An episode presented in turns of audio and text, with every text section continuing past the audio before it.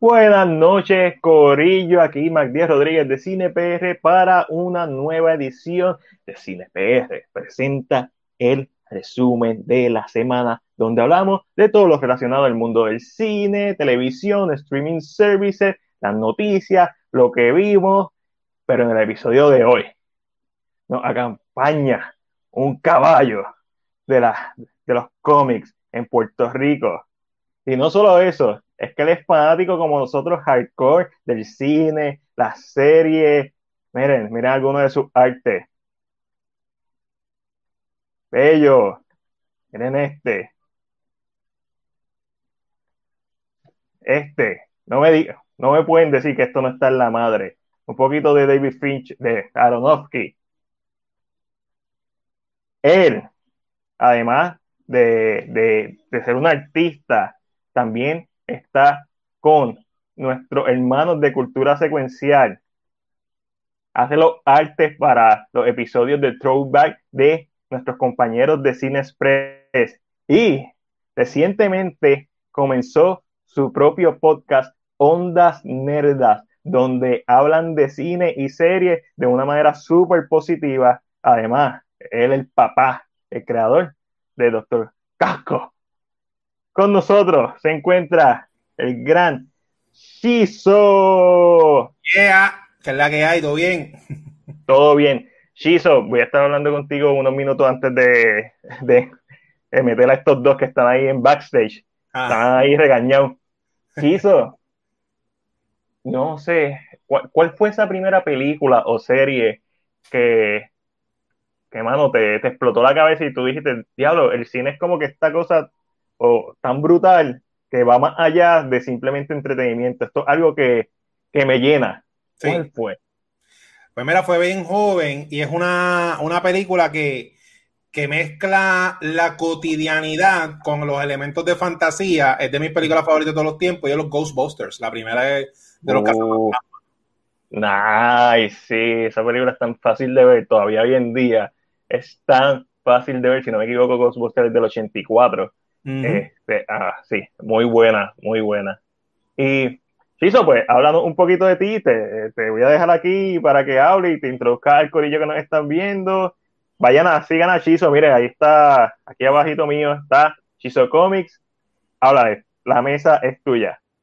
Bueno, pues buenas noches. Eh, mi nombre es Hechizo, mi nombre es Joel, el nombre artístico Chizo. Básicamente yo soy un geek desde chiquito, fanático de muñequitos, de cómics y de, de películas. Y me, he desarrollado en, el campo del arte, más bien en el campo del cómic, haciendo mis propias historias mientras leo y colecciono. Y este, desde pequeño siempre me ha gustado este, consumir las películas y coleccionarlas.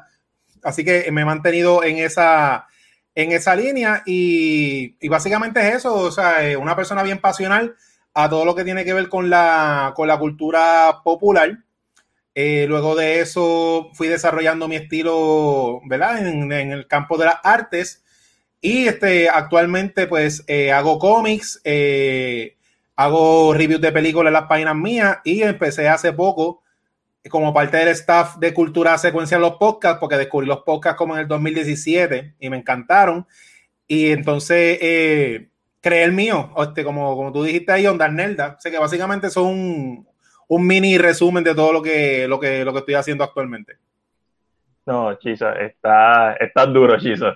Estás haciendo arte, estás colaborando, tienes tu propio podcast, estás la madre. Y gente, te lo voy a poner otra vez aquí rapidito escuchen Ondas Nerdas en Spotify o en cualquier reproductor de podcast en donde esté. Está súper bueno. Ya yo he escuchado todos los episodios y realmente te los recomiendo mientras estoy trabajando. No, plus además está con, estás con cultura secuencial, casi nada. Sí. El corillo que sabe. So, ahora mismo voy a introducir al creador, fundador, CEO de CinePR, Chris Ruiz. Saludos, Corillo. Buenas noches. Y aquí también voy a introducir, quitar el mute, voy a introducir a una de mi mejor amigo, el que me metió en esto, Ángelo Davis, que también lo podemos... perros, de las motoras, porque cuando yo vengo para aquí, las motoras y los perros deciden ladrar como si no ah, Somos calle, papi, papi, somos calle. Este, Angelito, ahora tú estás todos los sábados en... Pues mira, mi gente, estoy todos los sábados, ¿verdad? Estoy haciendo algo completamente diferente tal vez porque estoy tratando de que todos los sábados eh, eh, conectarme con un público que no es el mismo público de cine, por decirlo de esta manera, o todos los sábados a las 9. Puede cambiar, siempre estoy avisando, pero entre 8 y media y 9 estoy haciendo una conversación hablando de lo que son los K-dramas o los dramas coreanos. Eh, y estoy hablando con este grupo de personas que es diferente, es un grupo distinto. Eh, a veces una comunidad un poquito más pequeña, pero la modalidad es que los sábados decidimos un drama para ver. Yo lo veo toda la semana. Y ya cuando llegamos el sábado, entonces hablamos un poquito de verdad que pensé que me gustó, cuáles fueron los personajes que me gustaron. Así que si les gustan los dramas coreanos, mañana voy a estar hablando de este drama que se encuentra en Netflix y el nombre es Crash Landing on You. Lo básico es que esta mujer, ¿verdad? Que tiene una empresa en Corea del Sur, en un accidente de paragliding cae en Corea del Norte. Y entonces se encuentra con este, esta, esta idea de un, un, mundo completamente distinto y lógicamente es un drama coreano, se tiene que haber un poquito de amor. Así como se enamora de este soldado y, es interesante a mí, es, es diferente porque ¿verdad? toca un tema un poquito, un poquito más touching en cuanto a Corea del Norte, pero si les gusta este tipo de cositas, mañana voy a estar a las 9 en live aquí por Cine PR. Nice. So, obviamente, este fin de semana fue el DC Fandom y normalmente nosotros hablamos del rincón, la esquina Marvel y el rincón DC al final del episodio, pero hoy va a ser la excepción porque vamos a estar hablando de Marvel y DC, específicamente de DC, porque Marvel está, está apagadito. Y está bien, está bien. Le cambiaron el nombre a The Eternals, ahora va a ser Eternals.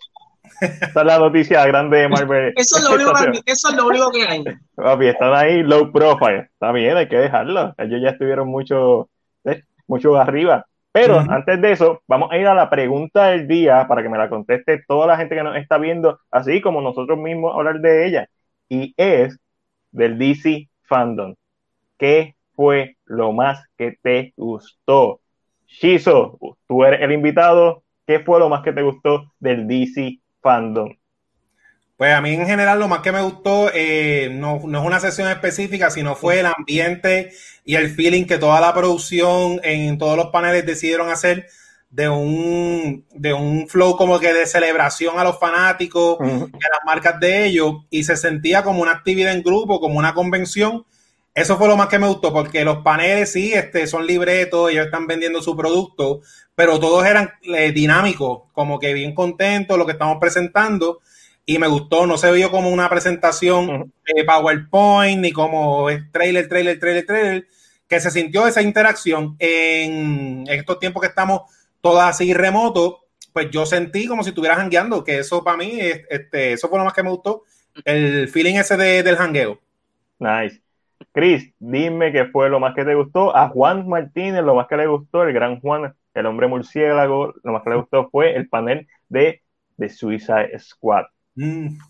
Pues mira, eh, a mí lo más que me gustó fue el trailer del eh, Snyder Cut. Este, yo, como Matiel sabe, eh, yo nunca vi Justice League. Yo soy de, yo creo de, los dos o tres que nunca vio Justice League. Entonces yo voy a ver el Snyder Cut, eh, voy, a, voy a tener otra perspectiva de casi, obviamente, de casi todo el mundo.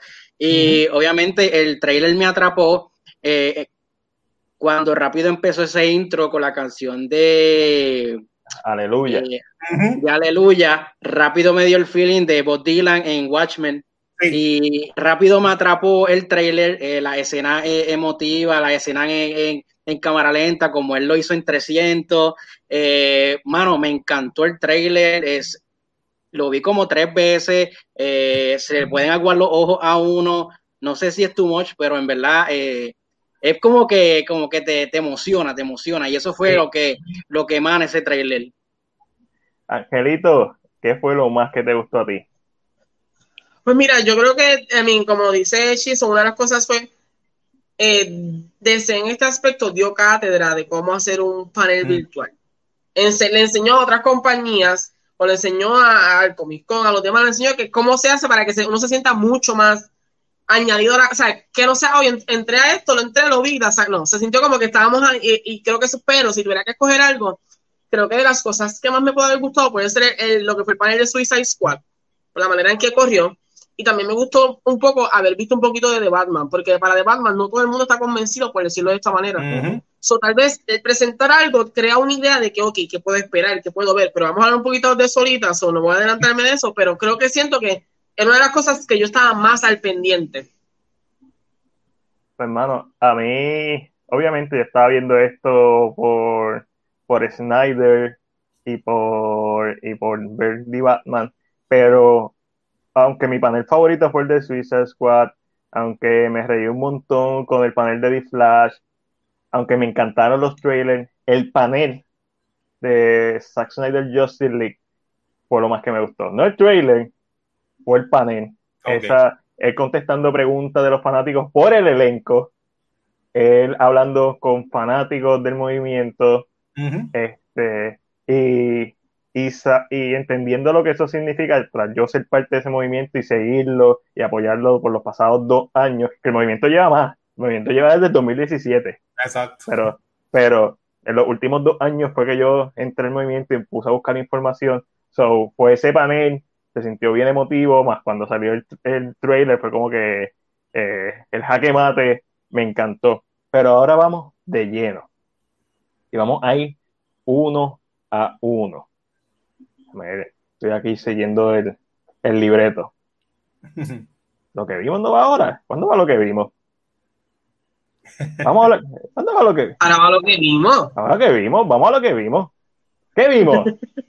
Angelito, ¿qué viste esta semana? Pues mira, realmente no estoy viendo mucho, como les dije, estoy haciendo lo del el, el, el Korean drama, so eso toma suficiente porque, pues, en parte, eh, son, son, episodios de una hora, casi todos, una hora y veinte minutos. So, trato de dividirlos para no ahogarme entre los episodios.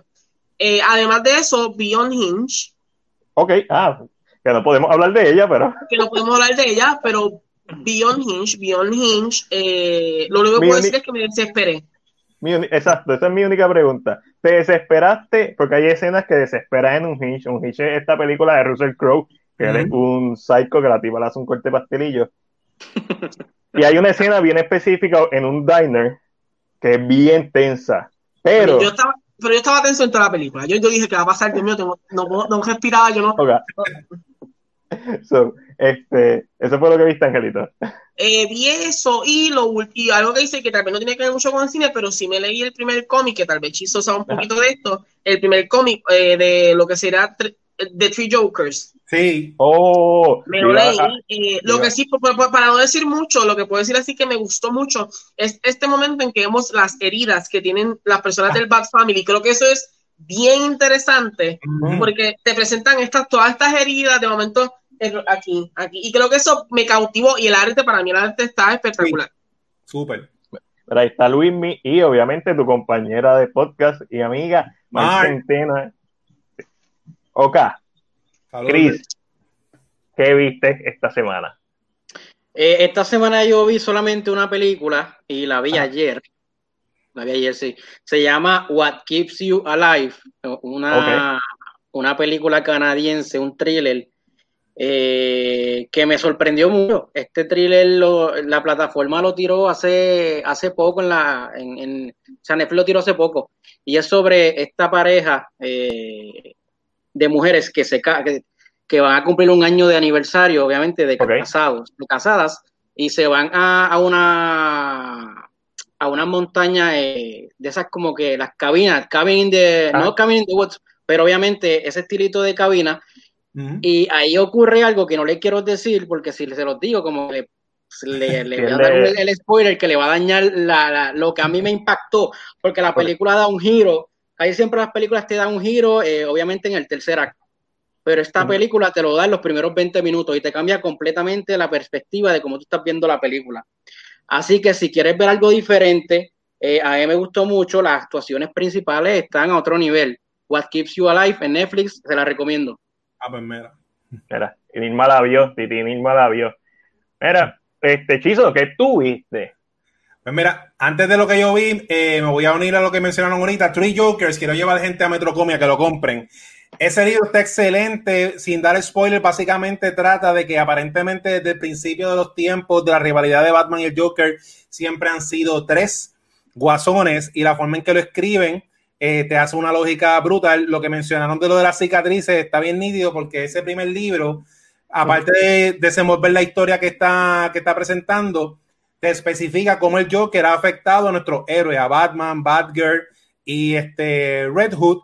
Y lo, lo nítido es que, como dice el compañero, el, arte está increíble. Cuando están presentando las heridas de Batman, hacen como que un mini, un mini rundown de, del, del Rose Gallery de Batman y él recuerda una herida de, de Catwoman, una de Riddler, pero Joker tenía una, tenía dos, tenía tres, tenía cuatro. Y con ese intro te deja pensar de que esa es la, la pesadilla o el dolor de cabeza más grande de, de, Bruce Wayne, que de forma escrita está bueno.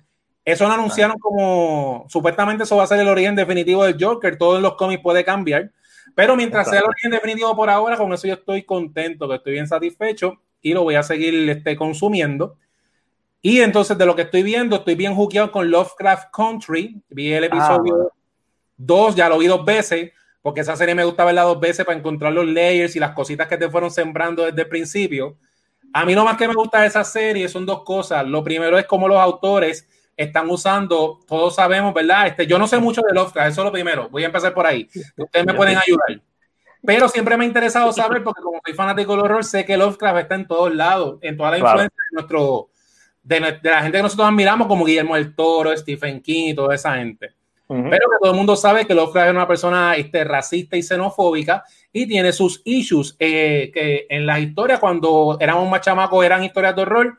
Ya de adulto vemos las metáforas de a él, que él tenía un horror de la, él tenía terror de que las razas se mezclaran básicamente, que eso es racismo en la máxima potencia, y lo, lo usaba en el horror. Pero estos autores de raza negra están usando el mismo cuento de Lovecraft, porque Lovecraft siempre fue fanático de que la gente hiciera versiones alternas de sus historias para criticar el racismo, que eso me tiene, me tiene eh, volando en cantos y la estoy usando. Sé que eso es basado en un libro, pero no quiero buscar información porque yo quiero que esta serie me enseñe un poco de Lovecraft como tal. Así que estoy súper jugueado.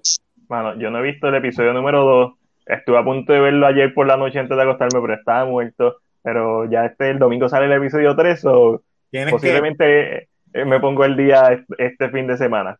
Pues yo como Angelito vi un hinge, no podemos hablar de ella, eh, pero sí, un estrés brutal y no solamente las partes de Russell Crowe, en las partes de carretera regulares, normales, que estaba pero con el modo trepado. Y terminé la primera temporada del anime Seven Deadly Sins, me gustó mucho, eh, pero me recomendaron, como saben, estoy haciendo todos los miércoles eh, la sesión eh, Anime con Max, donde me recomiendan anime a mí y vamos hablando de anime y va recomendando porque yo quiero aprender, quiero aprender más. So, me recomendaron Demon Slayer y eso fue un error, porque estoy juqueado. Desde la primera toma empieza con un point of view de, de, de, del protagonista con la hermana encima y tú, pero ah, ¿qué pasó aquí? Sí. Entonces, de ahí en adelante es como que Go. Y es una serie sin filler, es al grano. Y yo creo que, que, me gusta mucho, además de que tiene una animación hermosa, es como que una animación de película. Pero además de eso, la historia es bien satisfactoria, bien fácil de ver. Mi única crítica es que esta es la única serie que yo digo, mano, uno o dos fillers en algunos arcos de historia no le vendrían mal como que extenderle un poquito porque me la estoy disfrutando tanto que me gustaría que tuviera, que, hubiera más. Pero si esa es la historia, esa es la historia y estoy súper contento con lo que estoy viendo. Voy por el episodio número 10. Mira, Joyce no escribe Demon Slayer es la gloria. Estoy de acuerdo. Y ahí Chizo, ahí Chizo sabe. Además de eso, que normalmente no lo hago, pero ¿Qué compraste, Martín? ¿Estás buscando? Porque sé que estás buscando. ¿Qué compraste? vamos a empezar porque esta no la compré. Esta me llegó por correo. Oh, ¿qué te llegó? ¿Qué no veo? Está como lejos. Espérate un poquito, pégalo un poquito más. Tiger are not afraid. Me la compró Chris. Un regalito que me llegó ahí. Estoy súper, estoy loco por verla. Nice. me compré, fui hoy para Beso y me compré esta peliculita de Batman. María. Segunda película dirigida por Batman. Yes, mira para allá. Batman hasta dirige, mira lo duro que está. está tan duro. Me compré este, este, este anime, que ya lo tenía, pero no tenía el steelbook, de Studio Ghibli, Nausicaa and the Valley of the Wind. Muy buena. No mi favorita de Studio Ghibli, Princess Mononoke es mi favorita. Uf. Sí, Princess Mononoke es mi favorita. Me compré esta película que para mí está súper infravalorada, Ah, Underwater. A mí me encantó. Yo pienso que todo- Sí, Vanetti también, a Vanetti también. Eric, ahí, mi compañero Eric de, de Moviebox es el único charro que no le gusta. Ah, ya, un montón. Y mi película favorita de todos los tiempos salió en Steelbook, ya que Chris no me ha devuelto el DVD que le presté. Pero ves, Chris me, me, me regaló la película. Me, me compré el Steelbook de Your Name. Yes. ya que no me la devolvió. Ya que no me la devolvió, pues dije, ah, no, yo, yo, me quedé- yo tengo el Blu-ray por ahí. O no, yo tengo el DVD por ahí. sí, como que no la tengo, vamos a comprarla. So, ¿sabes? Chris, te puedes quedar con el Blu-ray. Ya Ah, tengo el Steelbook. Me salió buena la jugada. So, y con eso pasamos a, la- a nuestra próxima sección, que ahora sí vamos a ir a la esquina Marvel y a Rincón DC, donde hablamos de todo lo relacionado a lo que pasa en el mundo de los cómics, pero en el cine y televisión. Y obviamente este pasado fin de semana fue el DC Fandom. Y vamos a ir por los paneles más importantes, comenzando con Wonder Woman. Wonder Woman. ¿Qué pensaron? Chris, ¿qué pensaste del panel de Wonder Woman? ¿Lo llegaste a ver? No, yo, yo no vi ningún panel, yo solamente vi los trailers. Nice, ok. Eh, panel de Wonder Woman, ¿qué te pareció? Pues mira, el panel de Wonder Woman a mí me gustó un montón. Ese era el panel más importante, entiendo yo, en el mundo del social media, de las redes sociales y de compartir información. DC ya todos sabemos que no está bien parado. Eso era bien importante, máxime cuando vinimos de un San Diego Comic Con que fue un boquete aburridísimo. Y esto tenía que arrancar con Pepa y así lo hicieron. Ese panel yo estaba nervioso, yo estaba eh, como, como si fuera, como si yo estuviera, como si eso fuera mío, que quedara bien. Y ese panel arrancó con todos los Power, con todos los actores, Patty Jenkins, es bien carismática, no tiene, los directores y las directoras no tienen que ser carismáticos porque el trabajo de ellos es dirigir, pero esa mujer corre un panel perfecto. Ella era más host que la host de la actividad DC Fandom. Todos se veía la química, Gal Gadot, este, Chris Pine, cuando Ah, ah, pegado. y ese panel, aparte eh, de todo el, el- el flow que estaba bien nítido, yo no esperaba que el DC Fandom, sí se llama DC Fandom, pero no sabía tanto la parte fan de fandom. Y en este panel te presentan, están hablando de la película bien cool, bien chilling, y sale Batilla que, ah, mira, pues hablando de eso, vamos a, enseñar estos dibujos que han hecho, que nos los han enviado. Y yo, wow, o sea que van a interactuar, porque yo creía que los dibujos Ajá.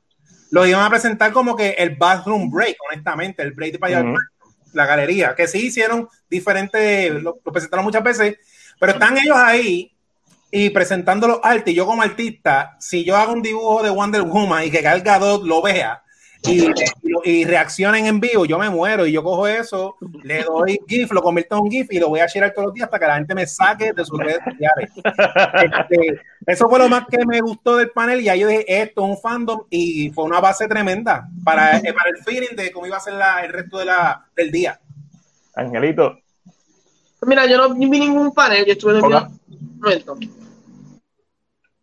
Escuchamos, escuchamos ahí a, a Dari Yankee con la gasolina, no te preocupes. motores versus pistones. Claro. ellos, ellos saben que yo vengo a hacer el podcast y ellos llegan aquí cuando yo Es cuando va a hablar. Te, te digo, es que te digo, son así. Eh, pues mira, yo no vi ningún panel, realmente yo dije, mira, porque me interesaba, ¿verdad? Realmente las cosas más importantes siempre van a salir a la luz. Eh, yo dije, pues mira, estuve todo el día durmiendo. Eh, cuando sí anunciaron que estaba linda, yo pensé que también iban a anunciar algo con ella, pero si hay un cambio, es mejor verla no decir nada para mantener la Claro. sorpresa de que va a salir. Tienes un buen Eh, punto. Lo que sí del panel, eh, ¿verdad?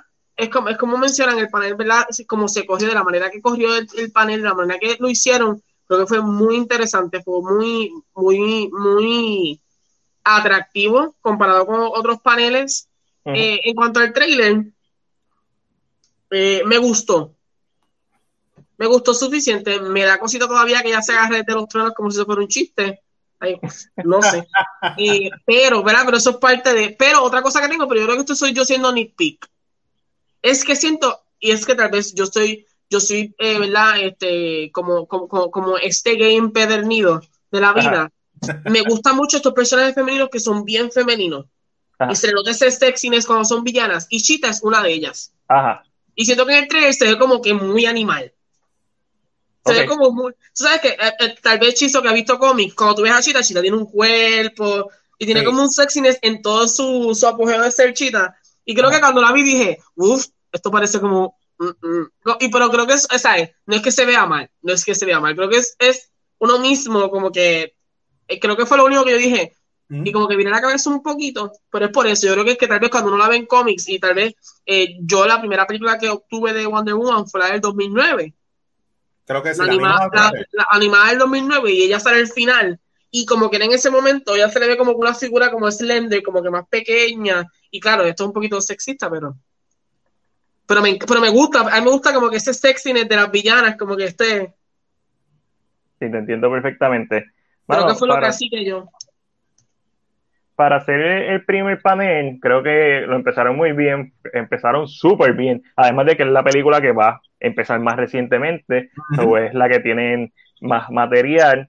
Eh, verlo el panel y ver a Linda, sí me, sí me hubiera encantado que hubieran anunciado como que Linda Carter va a ser parte de la película, pero Ángel tiene razón al decir, sí. mano, es mejor que no la anuncien, porque ahora sí me va a sorprender si no la veo, porque la vi en el panel y no hablaron nada eh, al respecto. Eh, sobre el trailer, no me encantó. Me gustó más el primero. La música del primero, el vibe del primero me gustó mucho más. Eh, Cheetah, como, como se ve, no me gusta. Me hace pensar en Cat. En Cat son medio sexy, así que no, no hay ningún problema con eso. Ángel, a lo mejor tiene Pero, pero no tanto eso. No, no, es que no me gusta el personaje, me gusta el personaje, me gusta lo que está haciendo.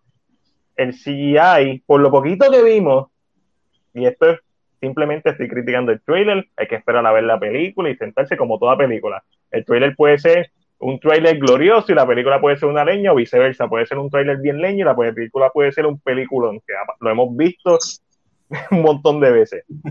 So, eh, dejándome llevar simplemente por el trailer, no me convence el CGI de Cheetah. Dicho eso, hay que ver la película. es que, también, yo, yo creo que yo siento que es que al poner en movimiento, al, tirar a Cheetah en movimiento es un poquito más difícil porque la estás viendo en completo movimiento todo el tiempo. Si tal vez lo hubieran puesto como que ya enfrentándose ya frente a frente, maybe visualmente te hubiera dicho, oh, ok, algo, lo veo. Algo, sí, algo, algo, sí que me gustó, el, el, tú sabes, el ataque que hace Raiden y el que hace Bison en Bison, que se lo hizo a Wonder Woman. Ah, Esa parte estuvo súper cool esa parte me encantó. Fue como que hasta cierto punto hubiera preferido que el personaje no se transformara. Pero le pregunto, Chizo que tal vez lee los cómics y está más envuelto, ¿qué tú, ¿cómo tú la viste? Tú que tal vez ves los cómics. ¿Y, ¿cómo fue tu impresión al ver a Chita ahí de momento? Porque sabíamos que iba a salir. Sabíamos que tenía que salir porque ya la gente estaba preguntando, ya estaban saliendo los juguetes. Era el momento de que se en el trailer, aunque fuera un poquito.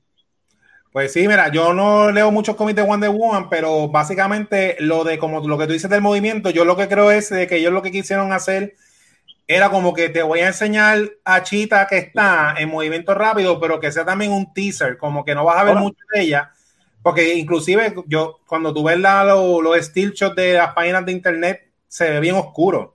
entiendo, entiendo eso. No conozco mucho del personaje, pero lo que tú mencionas, a lo mejor visualizando con un personaje que yo conozco, Poison Ivy, Poison Ivy se conoce como parte de su poder que usa las fermonas para seducir tanto a hombres o mujeres para ella lograr lo que ella quiera. Un personaje que eh, la característica es sensual. Es como que, si en una película la ponen totalmente diferente, lo que tú estás este, más o menos describiendo, pues hay que ver qué, qué, eh, es lo que quiere presentar la directora, si esto es una protochita empezando, a lo mejor acabó de, de mudarse. Y, yo entiendo que también es, en, el, en, el, mismo trailer ella menciona que ella quiere hacer un Apex Predator, solo está convirtiendo literalmente en esto. Eh, pero yo creo que como yo, en los cómics específicamente hay, hay, hay, varias versiones de Cheetah, está Sebastián Ballesteros, por ejemplo, pero Sebastián es un, es un, hombre grande, tiene el pelo largo, se ve como más, pero se ve, yo la, yo la siento hasta masculina, visualmente cuando se ve, se ve como, como ancha, como, Y es porque recientemente yo estuve leyendo el Wonder Woman de Rebirth, cuando salió esta última línea, y Chita, y literalmente es lo que tú dices, es una Poison Ivy, pero con, con, con, Chita, es, es como esta idea sensual, porque literalmente que, eso que me es eso, me yo que... ¿Es una Poison Ivy con qué? Como, como Conchita, como... Conchita, Conchita, Conchita. Pero tiene como, y, y creo que, los, y claro, esto yo creo que es parte también de cómo se hacen los cómics, muchas veces hemos visto que las villanas siempre tienen las culpas mucho más. Yo creo que yo me quería como, como esta idea de ver cómo estas villanas siempre, como esta sensualidad, como una Emma Frost, que Dios sabe que para mí Emma Frost es... Eh, hay como una, y creo que creo que eso es lo que no estoy viendo, maybe, tengo que ver, es como hizo Matiel, estamos, eh, yo por lo menos estoy jugando el trailer específicamente, porque cuando vea la película son otros 20 la, película me puede encantar lo que vea. Ahora, y con eso vamos a pasar al próximo panel, que fue el panel de The Flash, que fue un panel bien rápido, como el carro que está pasando, de 10 minutos, bien cómico, rápido, y los aspectos más destacables de este panel fueron eh, los, los artes conceptuales, en donde podemos ver claramente aquí a Ezra Miller, su Flash, junto al Batman de Michael Keaton. Porque esa, sí. ese, logo amarillo no es de Ben Affleck. y esa posición no es de Ben Affleck, esas orejas no son de Ben Affleck. ese. es Michael Keaton full. Este, de además de eso, en el panel se, se dijo que, que este traje nuevo que vamos a ver de Flash, que es normal, obviamente una evolución del traje, pero va a ser hecho por por Bruce Wayne, por Wayne Tech, me imagino. Eh, otra, básicamente esos fueron como los highlights de este panel. So, Chris, este, ¿qué te parecieron estos artes conceptuales? Probando, probando, un, dos, tres, probando, Chris, artes conceptuales. Ahora, ahora, ahora, escucha. Estoy teniendo problemas con el internet. Si quieres, me voy a desconectar un momento, Matías, estoy teniendo problemas con el internet. Este, ok, ya, lo escucharon aquí primero. Lo escucharon aquí primero. Chris odia lo que vio de Flash. Inicia. Chizo, ¿qué tú pensaste de, de estos artes conceptuales de Flash y el panel en general? Pues mira, ahí cuando yo estaba viendo el panel de Flash, se me activó hace mucho tiempo. Aquí en Puerto Rico había un boom de tiendas de cómics. Nosotros nos pasábamos cuando éramos más jóvenes en todas las tiendas, eh, imaginando que estas cosas fueran algún día en el cine. Y nos gustaba mucho este, especular de la historia. Y yo empecé en mi mente a especular. Flash lo que nos presentó fueron los flashbacks, que eso me gusta porque te dice un par de cositas, este, eh, tips o, fun facts de, superhéroes, porque honestamente Flash sí es bien famoso, está la serie de los 90, están los muñequitos, pero Flash es un, un superhéroe, en mi opinión, que el que no es fanático de cómic no conoce mucho el lore de, Flash, que de hecho confunden mucho los villanos de Flash con los de Batman, porque se, visitan. Pero anyway, cuando Flash, eso de los flashbacks me gustó, considero que ese Ramírez estaba haciendo como que hasta un performance, este, con las características de Barry Allen de las películas de, de Snyder, que es un chamaco bien pompeado. Pero lo más que me gustó de, aparte de, es que lo de Batman, yo soy bias para que todo el mundo lo sepa aquí de CinePR, de tu público, Batman yo nunca voy a hablar mal de él. Este, aquí se rumora, él mencionó mucho a Batman, no dijeron nada, pero Flash es lo de Flashpoint, ya se sabe que Michael Keaton y Ben Affleck van a salir, así que eso me tiene volando en cantos. Pero cuando puso lo del traje, eh, yo empecé a especular en mi mente. Ustedes saben que yo no he visto todavía, eh, no estoy al DNCW, pero se sabe que eso yo lo encontré como bossy, de que ellos tomaron la decisión de que el flash de la serie es el que le da la idea al flash de la película. O sea, DC, ya está, tan mira, vamos a tirar que se chave las cosas, que ya eso es canon. O sea, el flash de la serie es el que le da el nombre al flash de la película. Y el traje se parece, porque el traje de Zack Snyder es una armadura. Que yo no sé, eso, yo no sé, o sea, eso, eso le varía a las series de CW, que yo las veo, y las ve mucho, mucho el público general, de que en la película de Flash, él le sugiere a Bruce Wayne, mira, hazme el traje, pero házmelo así más o menos, porque yo vi el Flash del otro lado que estaba como que más cómodo, y que lo usen como un chiste. Sí, bueno, a mí me, parecería un desperdicio que no, que si bien, ok, ya lo vimos de la, peli de la serie junto a la película, hay que verlo al revés. Exacto. También, sí, me parecería un desperdicio de, de, de cambio y Gran Ghosting debería salir en la película también mano, hay, hay tantas posibilidades, está interesante esta película de Flash. Sí. Pues yo creo que va a dar, eh, esa va a ser como que esa, esa película va a tener mucha sorpresa. Ah, y en esa misma línea, una de las cosas que siempre Matthew me ha mencionado sobre, porque yo no hago las series, pero eh, tú tal vez que las ves, Chiso, una de las cosas que me menciona es cómo está tomada, eh, eh, como, como está grabada la toma entre esos dos flash. Parece de cine, parece que está hecha para verse en el cine. so, que no es sorpresa que de momento aparezca esa misma toma en el cine. En un momento que le está corriendo otra vez y llega ahí, se encuentra y se tiene que ir otra vez. Eso no me sorprendería. Eh, y, pero lo, lo, que mencionan, yo creo que es bien interesante que va a suceder. Eh, una de las cosas más emocionantes es el simple hecho, eh, ¿verdad?, de que va a salir eh, Ben Affleck y Keaton. Eh, yo creo que eso es, ¿qué van a hacer con esto? ¿Qué van a presentar con esto? ¿Saldrá eh, Gargadot y Jason Momoa también en la historia o no los veremos? O, hay como, hay como una, estas ideas de hacer, pero entendemos que poco a poco van a empezar a salir un poquito más de detalles, pero es como, yo, yo creo que de las películas que tal vez me emociona mucho, creo que esa es una de las que me creo que me tiene como que Sí, mano, tiene todo, tiene un gran potencial de ser la película que nos explote la cabeza, por lo mismo que ya mencionaron. Eh, Flash es un personaje que es ridículamente poderoso y la gente lo desconoce. Ellos piensan que solamente que coge rápido. No, básicamente el Speed Force es magia. Flash se puede dar los puños con Superman en, en su máxima expresión cuando está con el Speed Force. Eh, Angelito, ¿tú verdad que tú llegaste a leer el guion de Justice League Mortal?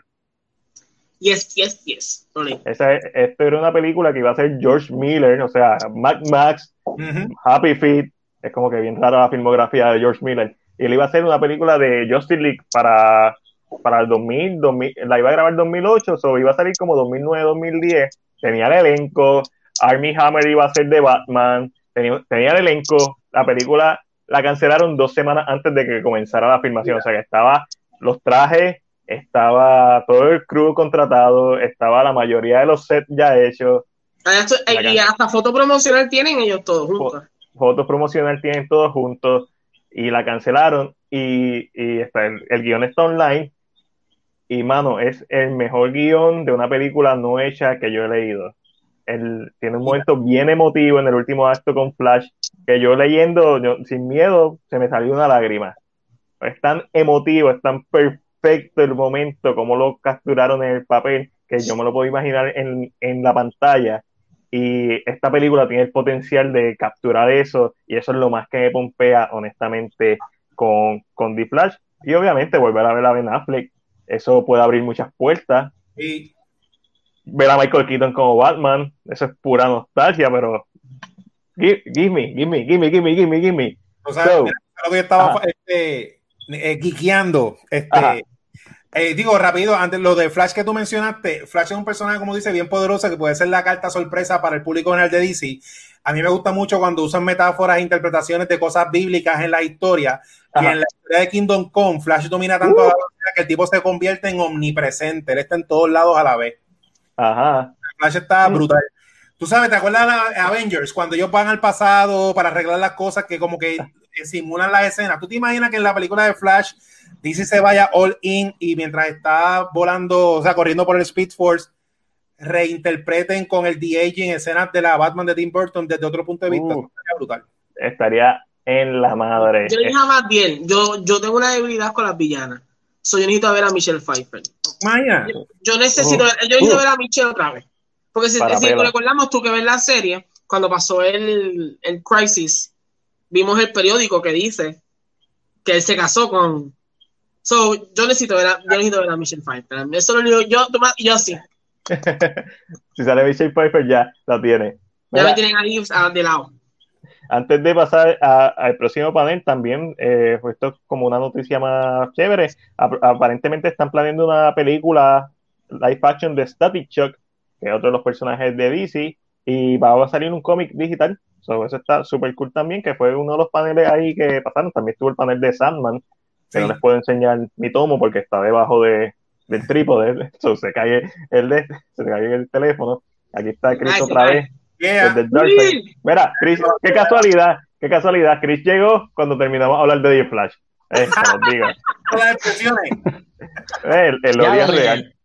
No pensaba que me, que me, fuera a hacer el truco. Muy bien.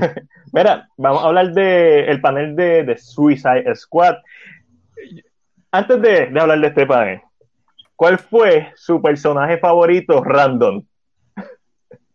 Porque yo tengo, yo estoy entre Polka Dot Man y The Weasel. Yo no sé cuál de los dos personajes más es, que no me sé random. el no- es que no me sé el nombre. Es el ¿Cuál? personaje de, para IMDb. de, de Rooker, que tiene por Ah, algo blanco. Ah, Ah, es con ese. No me sé el Sí. nombre, pero sé quién es. A mí me gustó este Peacemaker. John Cena parece que, que, que, que si respira se le va a romper la ropa. Y para mí lo Está gracioso de, de, esa, de, de- de ese roll call Ajá. es que el que parece superhéroe es. Javelin. Ah, sí. El que tiene como un look bien de superhéroe es él. Los demás es como que cae el garetismo. Estamos al garete todo. Sí. Mira, Mira, Saban se llama el que tú dices, el de Michael Rooker, Saban. corre. Wow. Siento que no, no sé si es porque es él, pero cuando lo vi como que como que me emocioné y yo, uh, ¿Cuánto tiempo tú crees que va a estar en pantalla? lo más seguro por ser él, puede ser que esté más que los demás. ¿Tú crees? No, yo creo que, que el gag es que lo maten rápido. Oye, ¿verdad? Sí. Chris, de los personajes random de, de Suicide Squad, ¿cuál fue el más que te gustó? El de John Cena. El de John Cena, Peacemaker, Chizo y a ti. Pues mira, yo soy bias, a mí me gusta mucho la lucha libre y yo siempre los voy a apoyar a ellos. Eh, aparte de que ese personaje de John Cena, este James Gunn, James Gunn, ese tipo está bien duro. Para mí Ujú. que es como, como que él tiene un reto personal, yo voy a coger los personajes más locos y más charros y más underdogs y los voy a hacer populares. Antes de que él tocara los Guardianes de la Gracia, nadie compraba esos Nadie, nadie. mil veces y ahora son de los personajes más cool. Que yo me acuerdo que en Marvel vs. Capcom 3, cuando anunciaron que uno de los DLC era Rocket Raccoon, el internet se quería caer en el hate y ahora Rocket Raccoon es bien popular. Ujú. Savant, el look, este, porque antes las películas, como todos sabemos, los X-Men eran como que vamos a ser superhéroes, pero que se vean serios, que parezcan Mm. Dimitri. Ya estamos all in que parezcan superhéroes y Saban es un muñeco. y, O sea, mi deseo es que John Cena nunca se quite el casco. O sea, que eso sea un dibujo de. Jack y live action todo el tiempo. Ese fue el más que me Ah. gustó. Una, una de mis cosas favoritas de Dread, la película del 2013 de Carl Urban, es que nunca se quitó el casco. I love Dread. Este, mi persona, Polka Dot Man es mi personaje favorito random. Como que, ¿cuántos minutos va a durar la película? No sé, pero es mi No personaje random favorito. Eh, King Shark me gustó mucho y estoy encontrando mí, que pero, hay muchos pero para mí King Shark es mi favorito all in, pero como es Ah. como que random, pero yo siento sí, que, y sé que más tiene para decirlo, cuando King Shark hace lo sentí tan Harley Quinn, yo, yo, yo, yo, yo, yo hasta me reí yo, Yeah, como que sentí como una emoción en el corazoncito, como que, ay Dios, qué cosa más linda. No, definitivo. Y mucha gente se está quejando porque no, el, el King Shark musculoso, Street Shark, estilo Street Shark musculoso, eh, eh, es un King Shark estilo Harley Quinn la serie. A mí me encantó las dos Ay, pero temporadas de será que esa gente no ve la toma, donde está King, Pero King Mm. Shark está fuerte. donde está King Shark, hay una toma, donde está King Shark comiéndose a alguien. Oye, eh, escucha. En la película parece un juguete de eso de vinil. Ah, papi, estoy, estoy- ya, es- estoy loco por tener un Funko Pop o algo de King Shark. Mira, eh, ¿vieron el rumor que está sonando bastante fuerte que es posible que el villano verdadero de la película sea Starro? Eh, lo escuché, supuestamente es que se va a escapar, lo que lo yo escuché, si esto es verdad, no digan que se los, se los spoileé por si acaso. Déjenme aclarar. Pero Mira, los nueve que están aquí, si uno sabe quién es Starro, me, me sorprendería. eh, se- Sí. supuestamente el, el rumor es que va a empezar pequeño y se va a escapar. Y mientras se, cuando se escapa, va a empezar a, a crecer, a crecer, a crecer. Y creo que hay una foto, se, eh, se ve. Hay una foto donde él está en la esquinita bien chiquitito. Eso no me sorprende que sea el villano. Pero eso puede ser un easter egg o puede ser más grande. Mira, este, aquí José nos escribe que Waititi lo más seguro hace la voz de King Shark. Y eso está perfecto, Taika Waititi haciendo la voz de King Shark. Según tengo, eh, eh, según había escuchado, eh, Waititi va a ser la voz de. De un momento, déjeme entrar en IMDb o algo porque. Ahí no me De también. Whistle. ¿Cuáles son de los ese- No. Whistle, Whistle Eh, creo que va a ser el hermano. No dice. hermano. El hermano de James Gunn. Pero hay un Este, personaje que presentaron que no, no le pusieron actor. Este, King Ah. Shark tiene el, King Shark. el- es que tiene el actor que va a ser el, el físico, pero no, no dijeron que iba a ser la voz. No, pero yo había escuchado, porque hay una foto que supuestamente es el que está completamente tapado, que hay una nena que tiene, que, tiene el número 2, es el mismo nombre, pero el número 2, y realmente Ah. no me recuerdo. Ah, Pues, exacto. White, este, Taika va a ser el uno. Exacto, Ok. so, yo creo que su, su- se número que, pero lo que usted sigue hablando, voy a buscar, de un momentito. de Kiki Teacher, King Charles se va a robar la película, lo más seguro, mano, y, y, y no tengo ningún problema con eso. Eh, eh, Rocket, Rocketeer, algo así se llama. Estoy pensando en Rocketeer. Algo, algo así. number one. Number one, number two. Este, so, el rumor de Starro, para el que no sepa, es una estrella gigante extraterrestre que fue como que el primer gran villano de Justice League. Fue el primer villano que el Justice League se enfrentó juntos como tal. Y hay una portada bien famosa de los cómics. Y, mano, este, este villano está justo en la línea de James, de James Gunn. So, Sí. no me sorprendería. Perdón que lo interrumpa, I mean, eh, se sabe que Daniela Melchior va a ser a Ratcatcher 2. Mira, ahí lo puso El rumor es que Taika va a ser de Ratcatcher el primero, el original. Oh. Fue el rumor lo- que escuché. Y lo único que deseo es que sea una toma de cuatro segundos él explotando el canto, diciendo algo gracioso y explotando el canto. Y ya, adiós. Taika. Ese panel estuvo súper bueno, bien interactivo. Este, y ahora vamos a los platos fuertes. Antes de ir a- al de papá, quiero un momentito pasar por el de Black Adam, que fue un panel entretenido porque D-Rock es súper entretenido, es una máquina de promocionar y hacer dinero, Sí. pero fue un, un panel que no realmente no fue nada, porque no hay nada de esa película. Fue artes conceptuales, bien hechos, Artes conceptuales. Pero están duros y, y de Rock contestando preguntas de los fanáticos y tirando como que par de hints específicamente con Superman Sí. que me, me tiene las bolas llenas DC, perdónenme pero es porque en todo este DC fandom yo estaba esperando dos cosas anunciaran de una manera más pomposa el regreso de Ben Affleck como Batman un proyecto no lo hicieron, está bien, porque ya sabemos que va a salir lo anunciaron dos días antes pero que anunciaran algo de Superman con Henry Cavill y no lo hicieron. ¿Pero qué hicieron? En el panel de Shazam mencionaron, ah, puede ser que salga, puede ser que no, puede ser que haya un super cambio. Y yo como que, ah, ¿lo vas a decir? No. El, el panel de Black Adam, ah, dos veces lo hizo D-Rock haciendo un tease de Superman. ¿Qué les pareció el panel de Black Adam? ¿Quién. Chizo. Sí, yo empiezo, David. Pues mira, el panel de Black Adam tengo, ese es uno de, eh, de los que menos me gustó por, ¿Mm? por, este, perdieron una oportunidad de, de presentarnos un poco más el Justice Society of America, que encuentro que esos superhéroes son un poco eh, oscuros, que no son muy famosos. Eh, él lo mencionó casi al final y lo- el roster que él, que él presentó, yo encuentro que merecía un poco más de tiempo. Pero como tú dices, D-Rock es una persona que él estaba haciendo ahí una promo de lucha libre Bien Él- duro. él estaba teasing la pelea entre Black Adam y Superman, como si estuviera promocionando un WrestleMania. Y lo que me interesó de la película es que ya el DC, aparentemente, de- del panel, perdón, que ya DC como que se está expandiendo tanto porque tenemos a Zack Snyder con su Justice League y su superhéroe con sus películas individuales.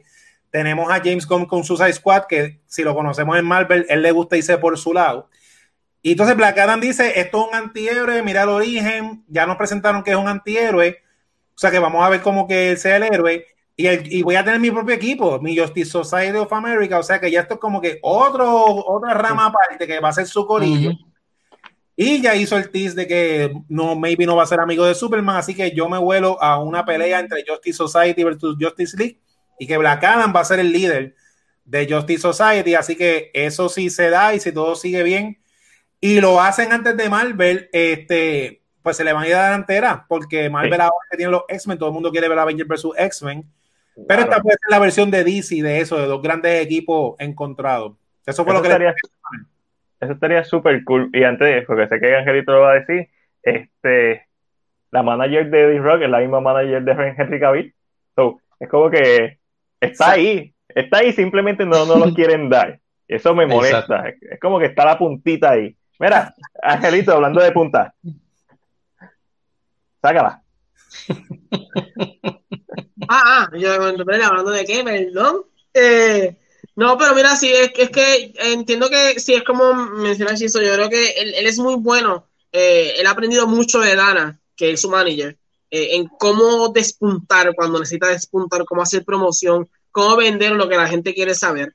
Eh, y una de estas cosas es, ¿verdad? Este famoso encuentro entre él y, y Superman, creo que es una de las cosas que la gente siempre está muy al pendiente. Uh creo que él lo supo vender y, él, y como notamos, en un momento dado dice, ah, Aquaman, ah, como que fue directamente donde cada uno como para crear este hype de que, ah, se va a enfrentar a, a los grandes ah. que conocemos. Black so, es como, como si estuviera vendiendo una lucha, como si estuviera haciendo una promoción en una pantalla grande en, en Monday Raw, en Monday, en, y como que, que se sentía así. Eh, eh, eh, interesante, como mencionan, mencionaron lo, los que van a acompañarlos a él, ¿verdad? Eh, que sabemos que son Hackman, Doctor Fate, Atom Smasher y ¿cómo se llama el otro? Storm. Pichea. Storm. ¿Se llama no, así? No, se llama de otra forma, pero. Llama, ah. ok, el, el, otro cuarto. Pero siento que también tenían como que darle tiempo para estos personajes para que la gente entonces no se sintiera como que, ok, aquí lo importante entonces este, los demás, olvídate quiénes son, o sea, no nos interesa mucho más. Eh, pero nada, a mí hay que ver. Ellos, como dice Matías, no tenían nada. Esto sí. era como que anunciarlo, decirlo, señalar artes conceptuales que nunca, nunca son iguales. Porque las artes conceptuales que tú ves nunca son iguales. Para que, para que tengan una idea, esta película, la primera vez que se, que se anunció, que se habló de ella, fue en el 2008. Esta película lleva 12 años in the making y iba a empezar producción, creo que este año, pero obviamente el COVID lo atrasó todo. So, Chris, ¿qué pensaste de este preview, esto sneak peek de Rock? A mí me, a mí me encanta de Rock. A mí me, a mí me fascina todo lo que él hace. Creo que es una persona que, que como tú dijiste ahorita, una máquina de hacer dinero. Eh, uh -huh. Creo que la película, la película al tenerlo a él ya es un win para, ¿Sí? para DC. Este, los artes, me gustaron todos los artes que, que salieron. Eh, uh -huh. Creo que lo hizo Boss Logic, si no me equivoco. Jin Lee, Jin Lee, hizo, Jin Lee hizo el trabajo de, de lápiz, que es la bestia. Jin ¿Cómo mira eso? O sea, Jin Lee hace el lápiz y Boss Logic lo termina. O sea, ellos están metiéndole todos los power para arte conceptual. Uh -huh. Papi, Exacto. O sea, está, está y creo que, creo que si es como dijo Chis ahorita, si ellos se, se, se enfatizan en hacer estos universos, eh, no, un, no un universo como Marvel, que es un universo bien bien este expanded, no, ellos se van a, se, se enfatizan en estos universos pequeños, pues pueden sacarle más, más dinero y a la gente le está gustando, a la gente le gustó Shazam, a la gente le gustó Wonder Woman. O sea Aquaman, que ellos tienen, ellos, sí. ¿cómo? Aquaman, sí, que fue la primera tienen, película que llegó a los mil millones. Sí. sí, ellos tienen una racha, ellos están teniendo una racha luego de, de, de los intentos fallidos que tuvieron. Intentos uh -huh. fallidos. Este, yo soy el único que cuando piensa en D-Rock y Arena tiene como que PTSD de Scorpion King. Ah, yo qué qué. yo, ya, yo, yo, cada vez que veo ya. los artes conceptuales de, de, cuando están en Egipto, es como que no, yo, yo, yo he estado aquí antes, no quiero volver. Mira. Diablo, ese CGI si de Scorpion King. Si, se tiran un chistecito de Scorpion King, sería feliz. Estaría en la madre. Mira, vamos, ahora sí, vamos para los platos fuertes. Y, ¿Cuál es el más oh, fuerte? Vamos, vamos por el primero. Vamos a ver cómo se ve esto. Vamos, vamos. Está, está, está cargando. Ah, vamos, Adiel, pero ¿qué está pasando? Esta producción. A ver, Mira. Este, vamos a ver si no nos tumban el, el live. Yo voy parando de vez en cuando. El panel de Zack, tu Voy papá, Snyder, nos presentó el primer vistazo a sorprendido. Mira, nos presentó este principio. Para, este, no, este, le llegó el púa. Ya tú sabes. Mira, ¿qué pensaron del panel de Zack Snyder y qué pensaron del de trailer de Zack Snyder Justice League? Eh, para pa empezar y sacarlo como el camino, yo, yo entiendo que lo esencial de este trailer, aunque hay, son cosas que tal vez conocíamos en parte, lo esencial era presentarle al público que es una película diferente. Uh -huh. Para mí eso es lo general. Una cosa que yo siempre he tenido con Matt Díaz, ¿verdad? Te gusta o no te gusta el Justice League de, de, de, de Whedon, es que son diferentes. Son dos directores, lógicamente es como darle, es, es decirle así, vamos a darle el mismo proyecto a dos directores, lógicamente no va a ser el mismo proyecto. Claro. Yo creo que lo esencial de este, de este trailer, para tal vez el que no es seguidor, no está tan al pendiente de estas cosas, o, o es público más casual, ¿verdad? Es un público que tal Por vez. Más que yo he tratado. Es un público que ve y diga, con, contra, esta es la misma película. No se ve igual. Yo, creo que eso es esencial del trailer y se nota. A mí, muchas, el trailer completo tú lo ves y tú dices, esto no es la misma película. Voy a ver algo completamente diferente de la forma que está montado. yo creo que para mí eso es bien interesante. Sí, no. Este, Chris, dime lo que yo sé que. Oh, por cierto, esa no es Supergirl. Ese es Superman. Y con un tatuaje en los confirmado por Zack Snyder, José, mala mía. Este, pero este, este porque, pero esto siempre se había rumorado desde, desde, la primera vez que salió en el 2016 en el panel de, del cómic, que hay como que un holograma de, de, un Superman y la gente, mucha gente especuló que era Supergirl. No, Zack Snyder confirmó que era Superman proyectado por Cyborg. So, Chris, ¿qué tú pensaste del panel y del trailer? Eh, por segunda ocasión, el panel no lo vi no vi ningún panel. no vi el panel, pero sí me comí el panel, Está bien bueno.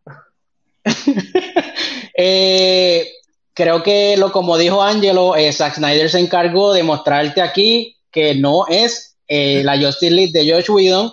Él quería eh, decírtelo en la cara, no es la misma película. ¿Cuánto es el por ciento? El por ciento de que había dicho que no era la película de él. Eh, básicamente 25% fue lo que vimos de la película de él. Haz las matemáticas y, y, la película Justice League del 2017 dura dos horas, el Snyder Cut dura el doble, plus la película de Justice League regrabaron escenas que Zack Snyder no hizo, o sea, que la escribió Joss Whedon para darle un contexto más ligero y, y básicamente aquí lo vemos. Exacto. Con un 25%. Nada, yo solo espero que, que, que sea una, una, un proyecto en el que valió la pena eh, que esos fanáticos hubieran, eh, hubieran hecho este movimiento, eh, que sea un deleite, obviamente, para los fans de, de Zack Snyder, que obviamente tenemos el mundo lleno de hate de Zack Snyder, hay mucha gente que lo odia, hay, mucha, hay más gente que lo quiere, por eso es que, está, que puede, pudo haber hecho esta visión Así que entendemos que, que escuchó a los fans y bueno, esperemos que sea un buen, un buen proyecto y yo solamente puse HBO Max para verlo. Vamos a ver. Muy, bien. Chizo, ¿qué tú pensaste del panel y del trailer? No, pues el panel me gustó un montón. Este es de las pocas cosas, así como nosotros logramos que cambiáramos la, la apariencia de Sonic en la película final de que los fanáticos positivamente eh, afectaron un outcome, porque esto fue generado por los fanáticos. Yo lo que entiendo de la película de Snyder, eh, en mi visión, en la época en que estaba saliendo, que cuando, que es lo que respeto de DC, cuando DC decide hacer este tipo de película, ellos eh, decidieron hacer otro tono de película para que no se parecieran a Marvel. Este, pero, en mi opinión, en el público en general, en la masa, no nosotros que somos geeks y fanáticos de esto, el público estaba acostumbrado al estilo ligero de Marvel y no le dio la oportunidad a las películas de, DC. Empezó en BBS, que la, o sea, a nadie le gusta hacer películas largas. Para ese tiempo estábamos acostumbrados en público general a películas largas. Le cortaron un montón de cosas, que eso les afectó un poco el pacing. Y este, cuando o nadie se tuvo que ir por bregar con la situación de lo de la hija, que lamentablemente se suicidó, en mi opinión, ellos traen a Whedon para que convirtieran Justice League en una película al estilo de Marvel eh, ligera. Que si no me equivoco, porque no me acuerdo bien, pero creo que para el público general tiene como que reviews positivos en Rotten Tomatoes, qué sé yo. Pero yo la veo ¿Tiene qué? ¿Tiene positivo? Te, te digo ahora, vamos a buscar. lo que, yo en lo que yo sigo acá. Pero yo la noté como a mí me, gusta me gusta el estilo de Snyder, como que esto era otro Justice League, cambiaron completamente los personajes y se nota que la disyuntiva que tuvo la película. Así que esta versión, como tú dices, esto va a durar cuatro horas. Y aunque sí este, tiene principio, medio y fin, que más o menos va a ser lo mismo, eh, se va a notar el tono diferente de lo de Snyder. Pienso que es una buena oportunidad porque, como he mencionado en otros programas que, que he cubierto, el público, tuvimos todas las películas de Marvel que nos gustó. Cuando sale la película de Joker, este, a mí me gustó la película de Joker pero yo no esperaba que la masa abrazara esa película, porque es una película que, como todos los que todos han visto, es un tema fuerte, serio, y ya el público está ready para eso, así que yo creo que el público va a estar ready para la oportunidad a Snyder. Y máxime que en el flow que la van a vender, que es por HBO Max, tú como público vas a decir, pues pago un mes 15 dólares y la veo. Exacto. es el momento para que, para que esta película brille. Y este, yéndonos un poquito al DC fandom, DC está siendo bien inteligente en cuestión de abrazar la idea de los multiversos.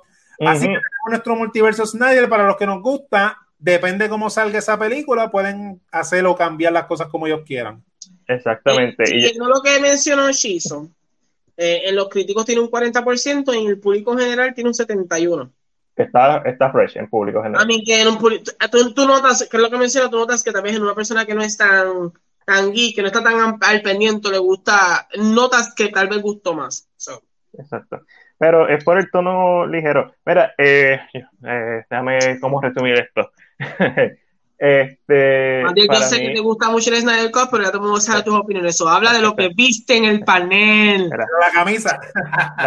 no, eh, además de eso, eh, eh, el movimiento no solamente la gente obvia, porque obvia o desconoce totalmente, el movimiento no es solamente porque queremos ver la visión de Snyder, es porque queremos eh, apoyar la visión original de un artista. Es un movimiento, esta camisa, este, el, dinero que yo pagué por esta camisa se va a asociaciones sin fines de lucro sobre la prevención del suicidio en honor a la hija de Zack Snyder, que hay un movimiento bien bonito, hay, hay mucho más. Él escoge aleluya, doble sentido, como que aleluya, por fin salió la película, pero esa también es una canción que es dedicada a su hija este, trailer, a pesar de que obviamente toda la masa que no conocía al Snyder o que no lo apoyaba, los haters, lo va a criticar o lo va a ver por primera vez y le va a gustar. Este trailer no es para ellos, es para todos los que se apoyaron el movimiento, los que estuvieron ahí como que feliz de Snyder, con todos los que chavaron durante los pasados cuatro años hasta que se dio, pues ese trailer es para esas personas. Que sí, que, mano, que,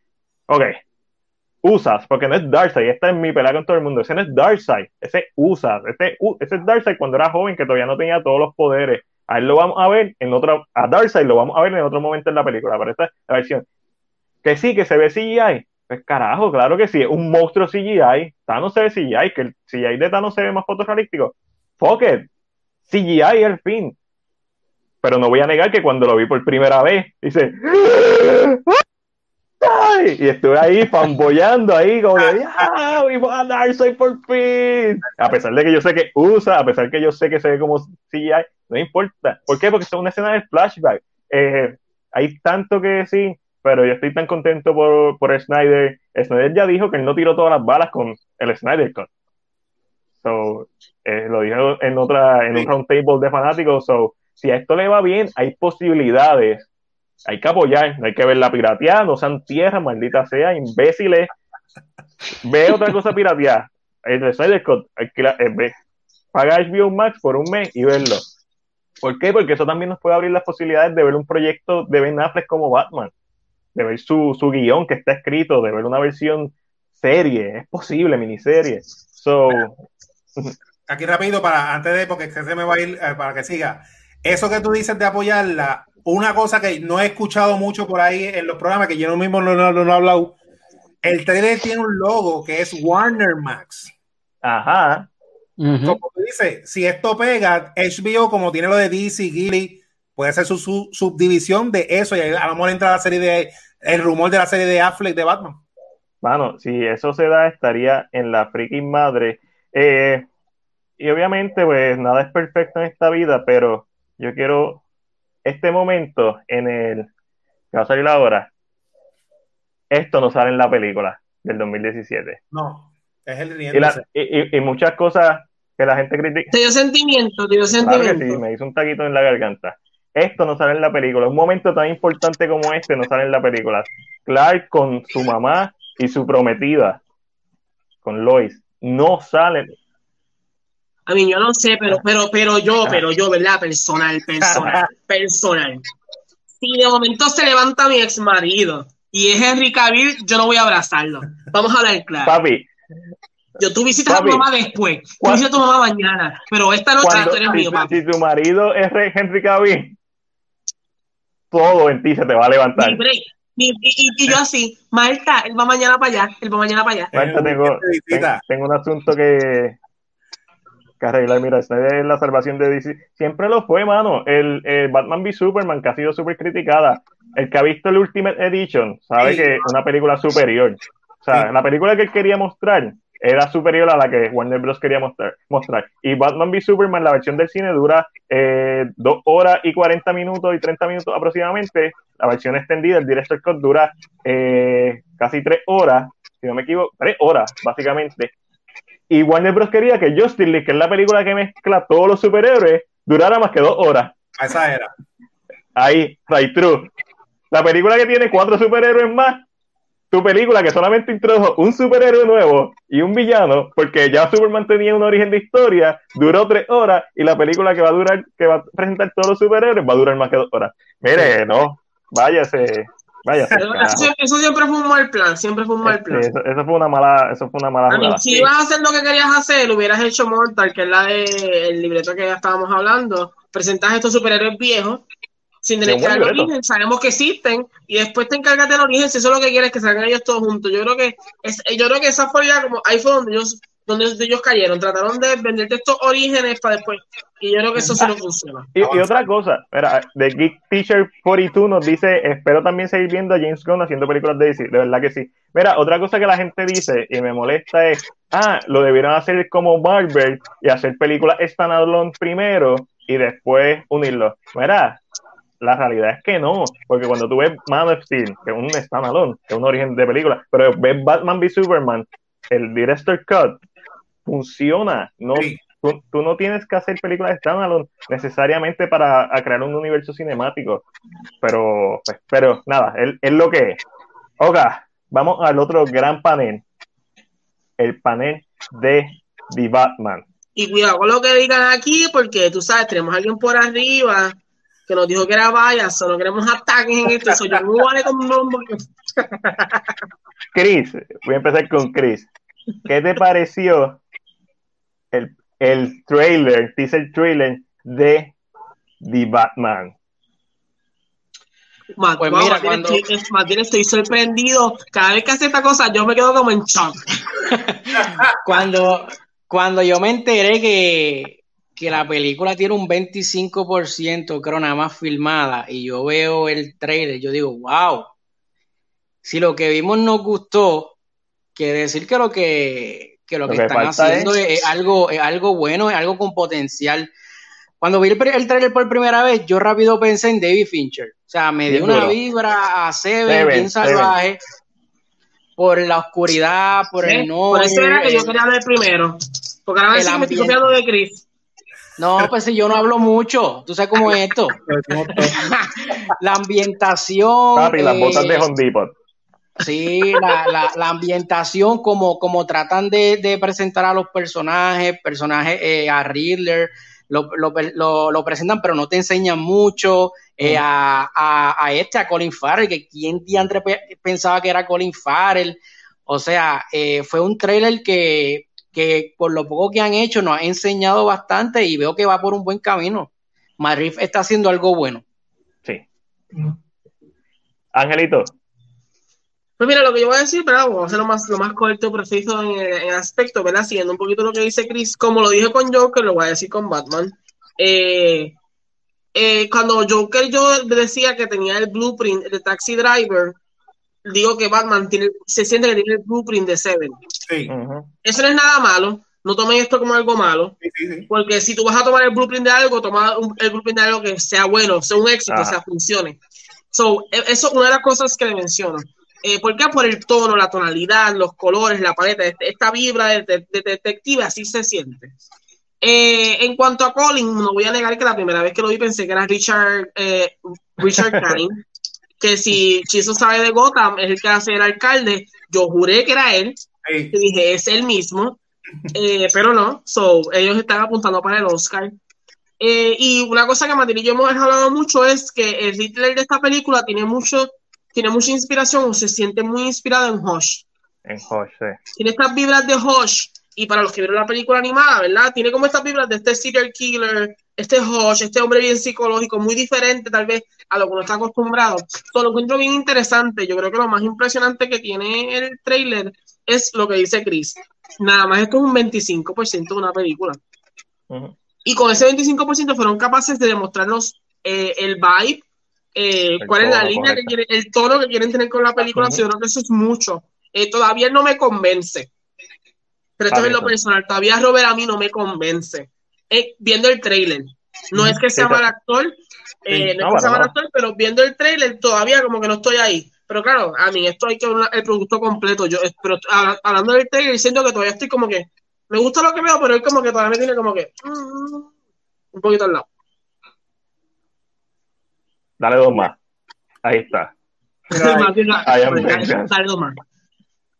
Este, Chiso, te voy a dejar para lo último porque sé que vas a terminar una nota más positiva que yo. No es que necesariamente va a ser negativa.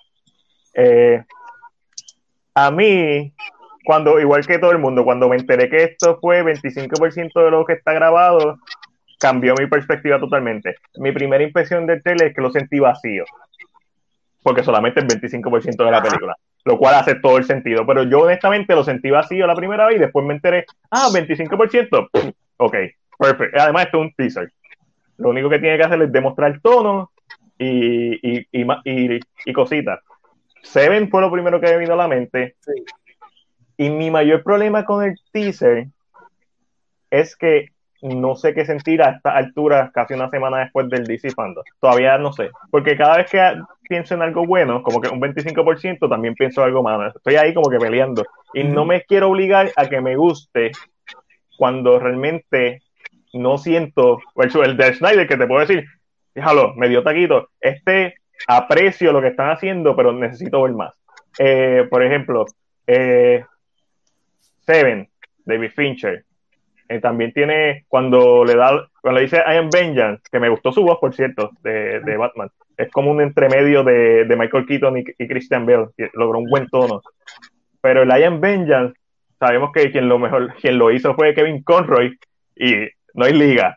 Eh, dándole dos puños extra. Ya lo leí en el libreto de Aronofsky y ya lo he visto a Ben Affleck dándole un par de puños a alguien, pero salvaje. So, siento que mi mayor problema es que a pesar de que me están vendiendo esta película como que algo que nunca hemos visto de Batman, siento que ya yo sí lo he visto de Batman en, o en otras películas. He visto, lo he visto en Seven, lo he visto en los, todos los thrillers psicológicos que han salido desde el 97 para acá. Eh, el aspecto de detective, que de Dark Knight no tiene mucho, hay una escena, el aspecto de detective, Batman v Superman lo tiene, el aspecto de este personaje furioso, Batman Begins lo tiene, Batman v Superman lo tiene. Eh, dicho eso, todo eso dicho, Mahrif es un director de cuatro pares. El elenco está en la madre. El potencial que tiene esta película es ridículo. Y eso es lo más que me gusta, el potencial. Esto tiene el potencial de, ser una trilogía bien más realista incluso que Batman, que la trilogía de Nolan y de Christian Bale.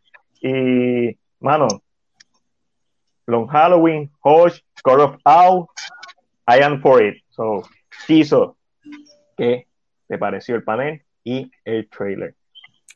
Pues mira, antes de empezar, todo lo que ustedes dijeron, yo estoy de acuerdo, este, porque eh, Así como lo que mencionamos ahorita de que el Snyder Cut, el trailer no es para el público general, es para nosotros, esto es al revés. Opinión, este trailer de Batman, nosotros que somos más críticos y sabemos mucho de, de Batman y de los estilos de película, vemos muchas cosas parecidas, pero tal vez el público general no conoce tanto de esto y lo ve como algo nuevo. Batman yo entiendo que es una franquicia bien importante y entiendo el feeling de Seven lo está ahí súper claro como en Joker de Taxi Driver, pero esto es para que como, como se ve en una película que ya se reconoce exitosa, yo entiendo que ellos hicieron vamos a hacer algo un poco familiar para que el público como que lo acepte, pero usando eh, lo de Seven. Yo me estoy escuchando doble, yo no sé si es aquí o allá. yo te escucho no te escucho doble, pero escucho un eco. Sí, eh, no te preocupes. Entonces, eh, el, el trailer creo que está hecho para ello. Lo de los 25%, eh, Mar, mi compañera de, de Onda Nelda, ella me mencionó algo que el trailer parece que está fabricado para el fandom. ¿sí? El trailer parece un resumen, una carta de presentación de qué es lo que puede ser la película de Batman y yo entiendo por qué lo hicieron y es porque, mira, vamos a ser honestos, eh, desde que anunciaron a Robert Pattinson como Batman, no como dicen los compañeros que no le convencen por el trailer o por el estilo de película, porque todos sabemos que Robert Pattinson es un buen actor. Robert Pattinson en el internet es un chiste todavía. no sé por qué, personas que la novia hace 10 años lo encontraron guapo en Twilight todavía la tienen con él, porque eso es lo que yo noto. Yo lo que noto es que el hate de Robert Pattinson es que el tipo fue popular en un momento con nuestras compañeras y pues forever va a ser el, hate, el hate, pero es un buen actor. Y este trailer, yo creo que la compañía, lo más importante, aparte de vendernos la película, es lo que pasó, porque como todos hemos mencionado y como yo he discutido con mis compañeros, hay muchas cosas parecidas. El trailer se ve bien, hay gente que le gusta más que otros, pero el, el, el hate del internet paró. Todavía están los troles, porque siempre van a haber troles, pero paró de seco, de seco. Y para mí que eso fue la intención principal del trailer, era de eso, de cambiar la narrativa a pompearme y esperar la película de Batman eh, el público general, como, como sigo mencionando, a lo mejor no conoce mucho de Marrick, pero Marrick no tiene la trilogía de Planet of the Apes, que pasó una trilogía en estos tiempos que sea buena toda, overall. Eso es bien difícil. Así que yo creo que sí, yo creo que la película va a ser un poco safe en el sentido de que van a haber muchos elementos como en Joker que se parecen a otras películas que hemos visto, pero como dijo el compañero, las películas que están escogiendo son películas ya este, consagradas. Así que si tú me vas a dar un de que tus acertijos van a ser víctimas como un serial killer, pues yo estoy all in en eso. Lo compro. Y de esa forma, pasamos a nuestra próxima sección. Ya terminamos con DC Fandom. Mira, vamos para. ¿Lo compras o lo dejas? ¿Qué te voy a comprar? ¿Qué te voy a comprar? ok, y me dio hipo y brutal. Vamos a mantenernos en superhéroes, pero tú sabes, low tier. Vamos para la tierra, o sea, CW, obviamente. No diga eso que tiene una persona que es fanático de la serie de CW aquí, wow. más respeto, más respeto para Chiso, más respeto. No me importa. CW, eso es, la, eso es la tierra de la tierra. Está Fox y después CW. y después de eso está, está Marvel, la serie. No las de Netflix, las de Netflix están arriba de todas esas. Menos, no. Daredevil está arriba de todas esas. Este, Iron Fist está por debajo de todas esas. Mira, si W va a preparar una serie live action de, de Powerpuff Girls, las chicas superpoderosas, Ángel, ¿lo compras o lo vendes? Ya, eh, I la, nostalgia es como tan fuerte que es como que me como, como que tambaleo un poco en la idea eh, para mí no es. Si es ya por CW, para mí no es. Pero entiendo que con la narrativa o la forma en que el CW está haciendo series, sí puede funcionar. ¿La compra o la vende o la deja, maldita sea? Yo la vendo, pero sé que, pero sé que se puede vender. Chris, ¿la compras o la dejas? Eso yo lo dejo aunque me lo regalen, papá. Chizo, ¿la compras o la dejas? Yo la dejo porque yo no soy el demográfico. Ok.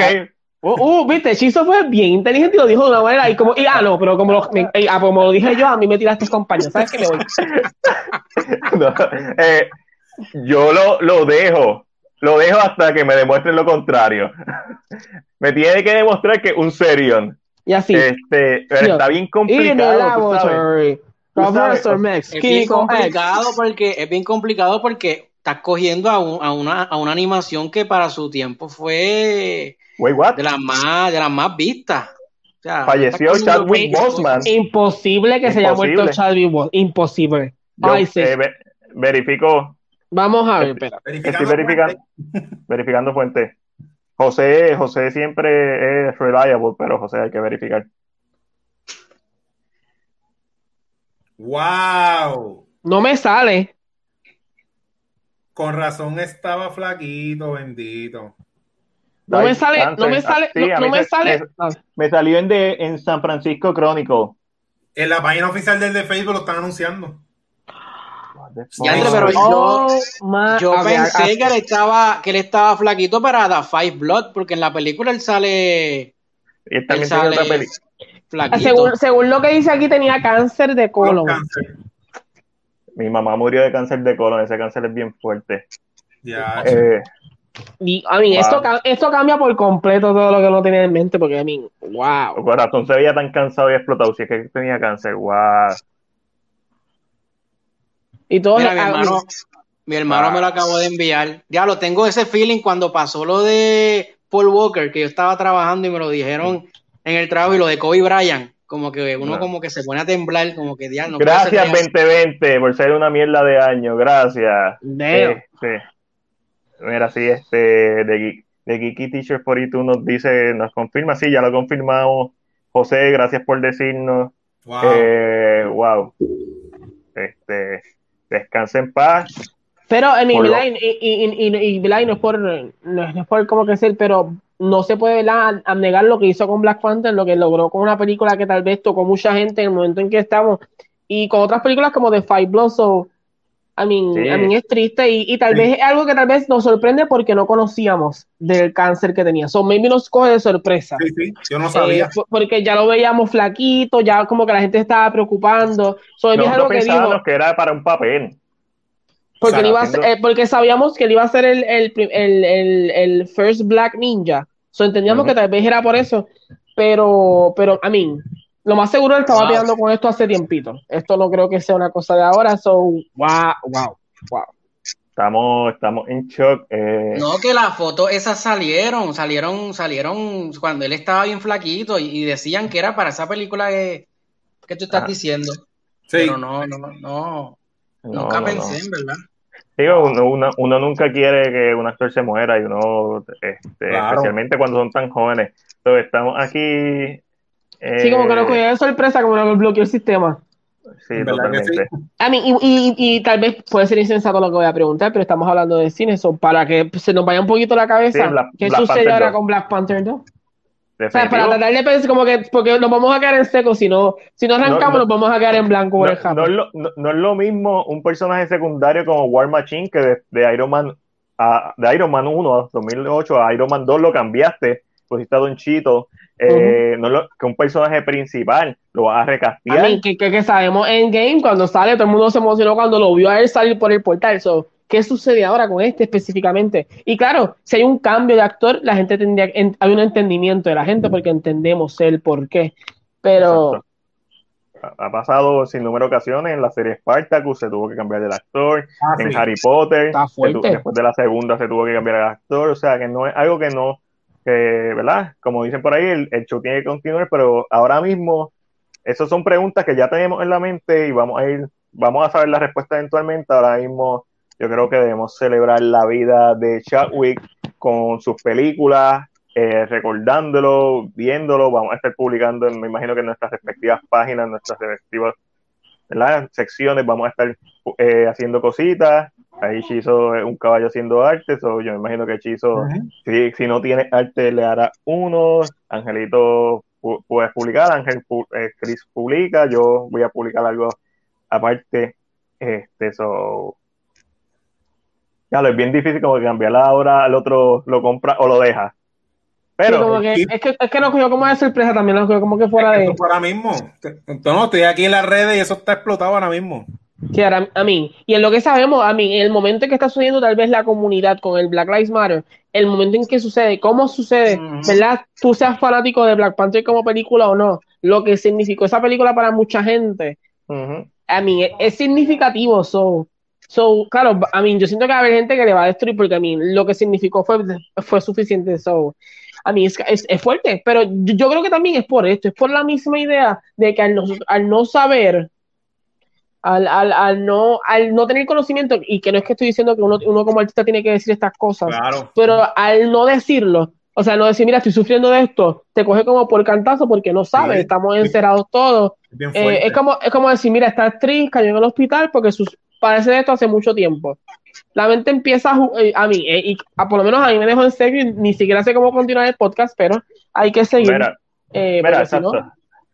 Vamos a, pasar a las noticias. El otro lo compra o lo deja. Ay, vine, espérense, espérense, que se pasó Daddy Yankee por ahí. Perdone, perdone, mi gente. Ah, el otro lo compra o lo deja era que Ryan Reynolds y Hugh Jackman están abiertos a hacer un remake del clásico de 1997, Face Off, con Johnny, con Johnny Cage, con Nicolas Cage y con John Travolta. ¿Lo compran?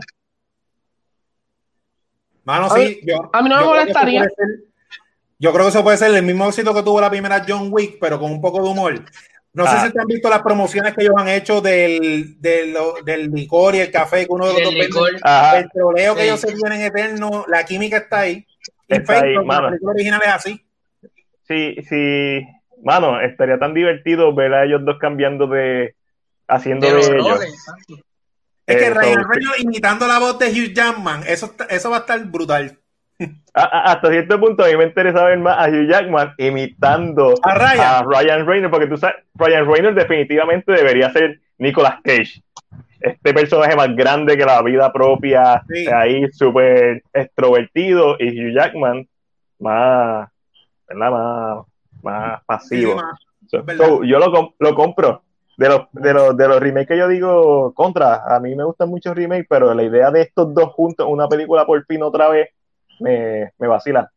Mira, vamos a pasar a las noticias en la sesión de Coming Soon, donde hablamos de todo lo relacionado al mundo del cine, TV y etcétera, streaming services.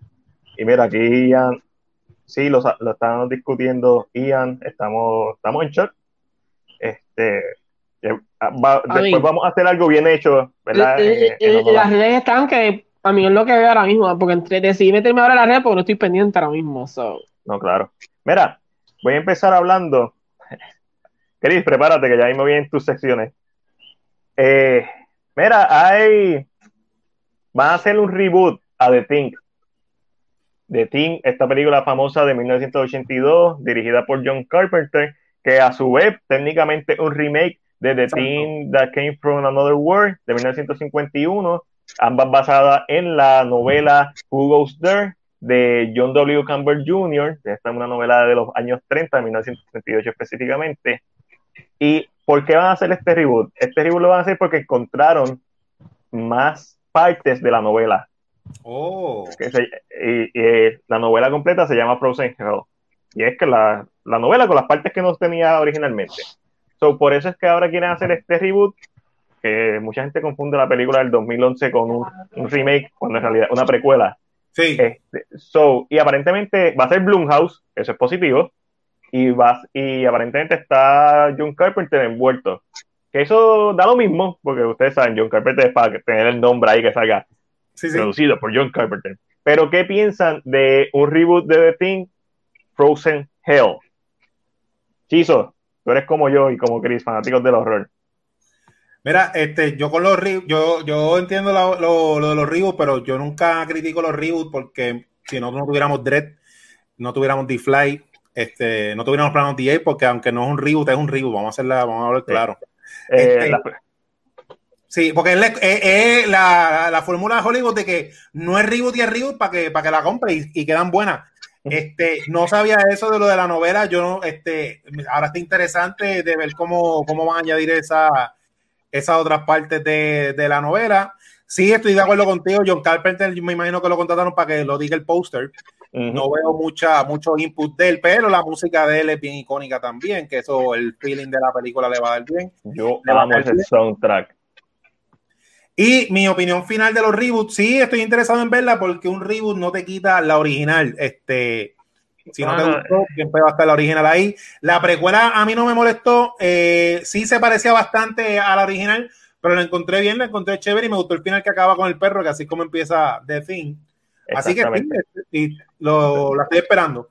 A, a, mí no me molestó la precuela hasta que me enteré que ellos hicieron todos los efectos prácticos y el estudio lo mandó a cambiar a CGI y se lo pusieron CGI encima. Ah, no y eso le baja tanto. ¿Por qué? Porque recuerda que esta película salió para el 2010-2011 y, y como que el, el, grupo focal como que no le gustaban los efectos prácticos. Porque están acostumbrados a ver CGI porque hay gente que nació, que veía películas de los 2000 para arriba. Es como que, ¿qué hicieron? Totalmente. Hay que hacerle un movimiento, release de Practical Cut. De Practical Cut. Este, yo sé que Chris y Angelito están bregando con las publicaciones de, de Chadwick. Este, lo entiendo perfectamente. So, Chris, si estás bregando, no te preocupes. Yo, no, lo que, iba a decir, ah. lo que iba a decir de Betín es, este, me, eh, está buena la idea. Obviamente estamos tocando un clásico. Eh, me gustaría que fuera el propio James Carper, eh, James, ahí se me fue el nombre. John. John Carpenter, el que, el que dirija esa película, obviamente. ¿No, la va a dirigir él? ¿Ya está confirmado? No, no, no, no. Además de eso, John Carpenter está muy viejo. Y eso no quita nada, porque tú ves Martin Scorsese y Martin Scorsese hace películas como si fuera un chamaquito. pero John Carpenter tiene 90. Está bien, pero Clint Eastwood no es John, no es John Carpenter. ya no está, no está ahí más o menos. Está más o menos ya. No, estoy diciendo eso, pero la calidad de sus películas es como George A. Romero. Nadie le va a quitar que hizo sí, eh, Night of the Living Dead, Down of the Living Dead y mi favorita que es Day of the Dead. Pero Land of the Dead, Army of the Dead, Diary of the Dead no están en el mismo nivel. Sí, es verdad. Que esa so, hay, hay, hay directores que por aquella razón pues pueden hacer películas, ya sea porque tienen el bagaje eh, monetario de productores. Hay otros que pues normalmente los que son más B-movie como productores están chéveres. So, yo no, que la coproduzca quizás, pero no, no, no, te en este caso no te lo compro, pero entiendo por qué lo dice.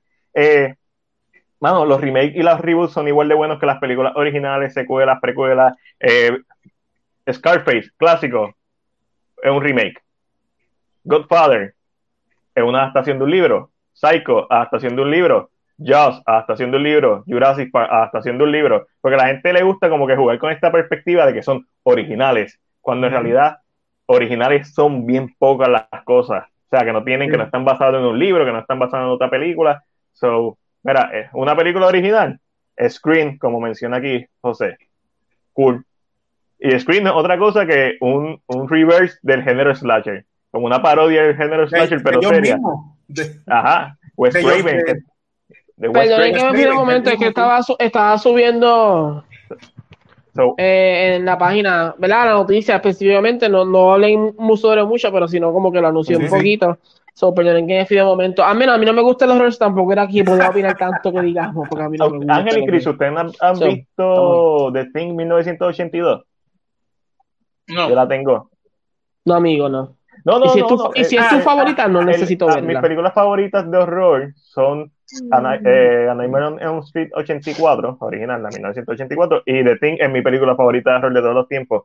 Y es porque el horror no es tanto jumpscare, no es tanto los monstruos, el horror se trata más de la desconfianza y cómo este grupo de personas está constante, está una tensión brutal porque tú no sabes en quién confiar y eso es lo que hace la película brillante. Más el lugar en donde está, más de ti, más los efectos prácticos, entonces es la acumulación de todo y la música que está ridícula desde el principio. Empieza la película con este tipo en un helicóptero persiguiendo a un perro y tú, ¿qué está pasando? Bueno, mentira, la película empieza con, con, una nave espacial llegando a la Tierra. Pero espérate, ¿no estás contando la película? Ese, en la película es del 82, Ángel. si no, no, visto, porque no, porque si quieres que si quieres que la vean, me la cuente, así que vamos para el próximo tema, hablando de reboot, Urban Legends tiene un reboot también. Mano, sí, Screen Gen está desarrollando pero, tú, sabes, pero tú sabes que el reboot este de Urban Legends a mí no me molesta porque es un, es un tema que puedes usar siempre.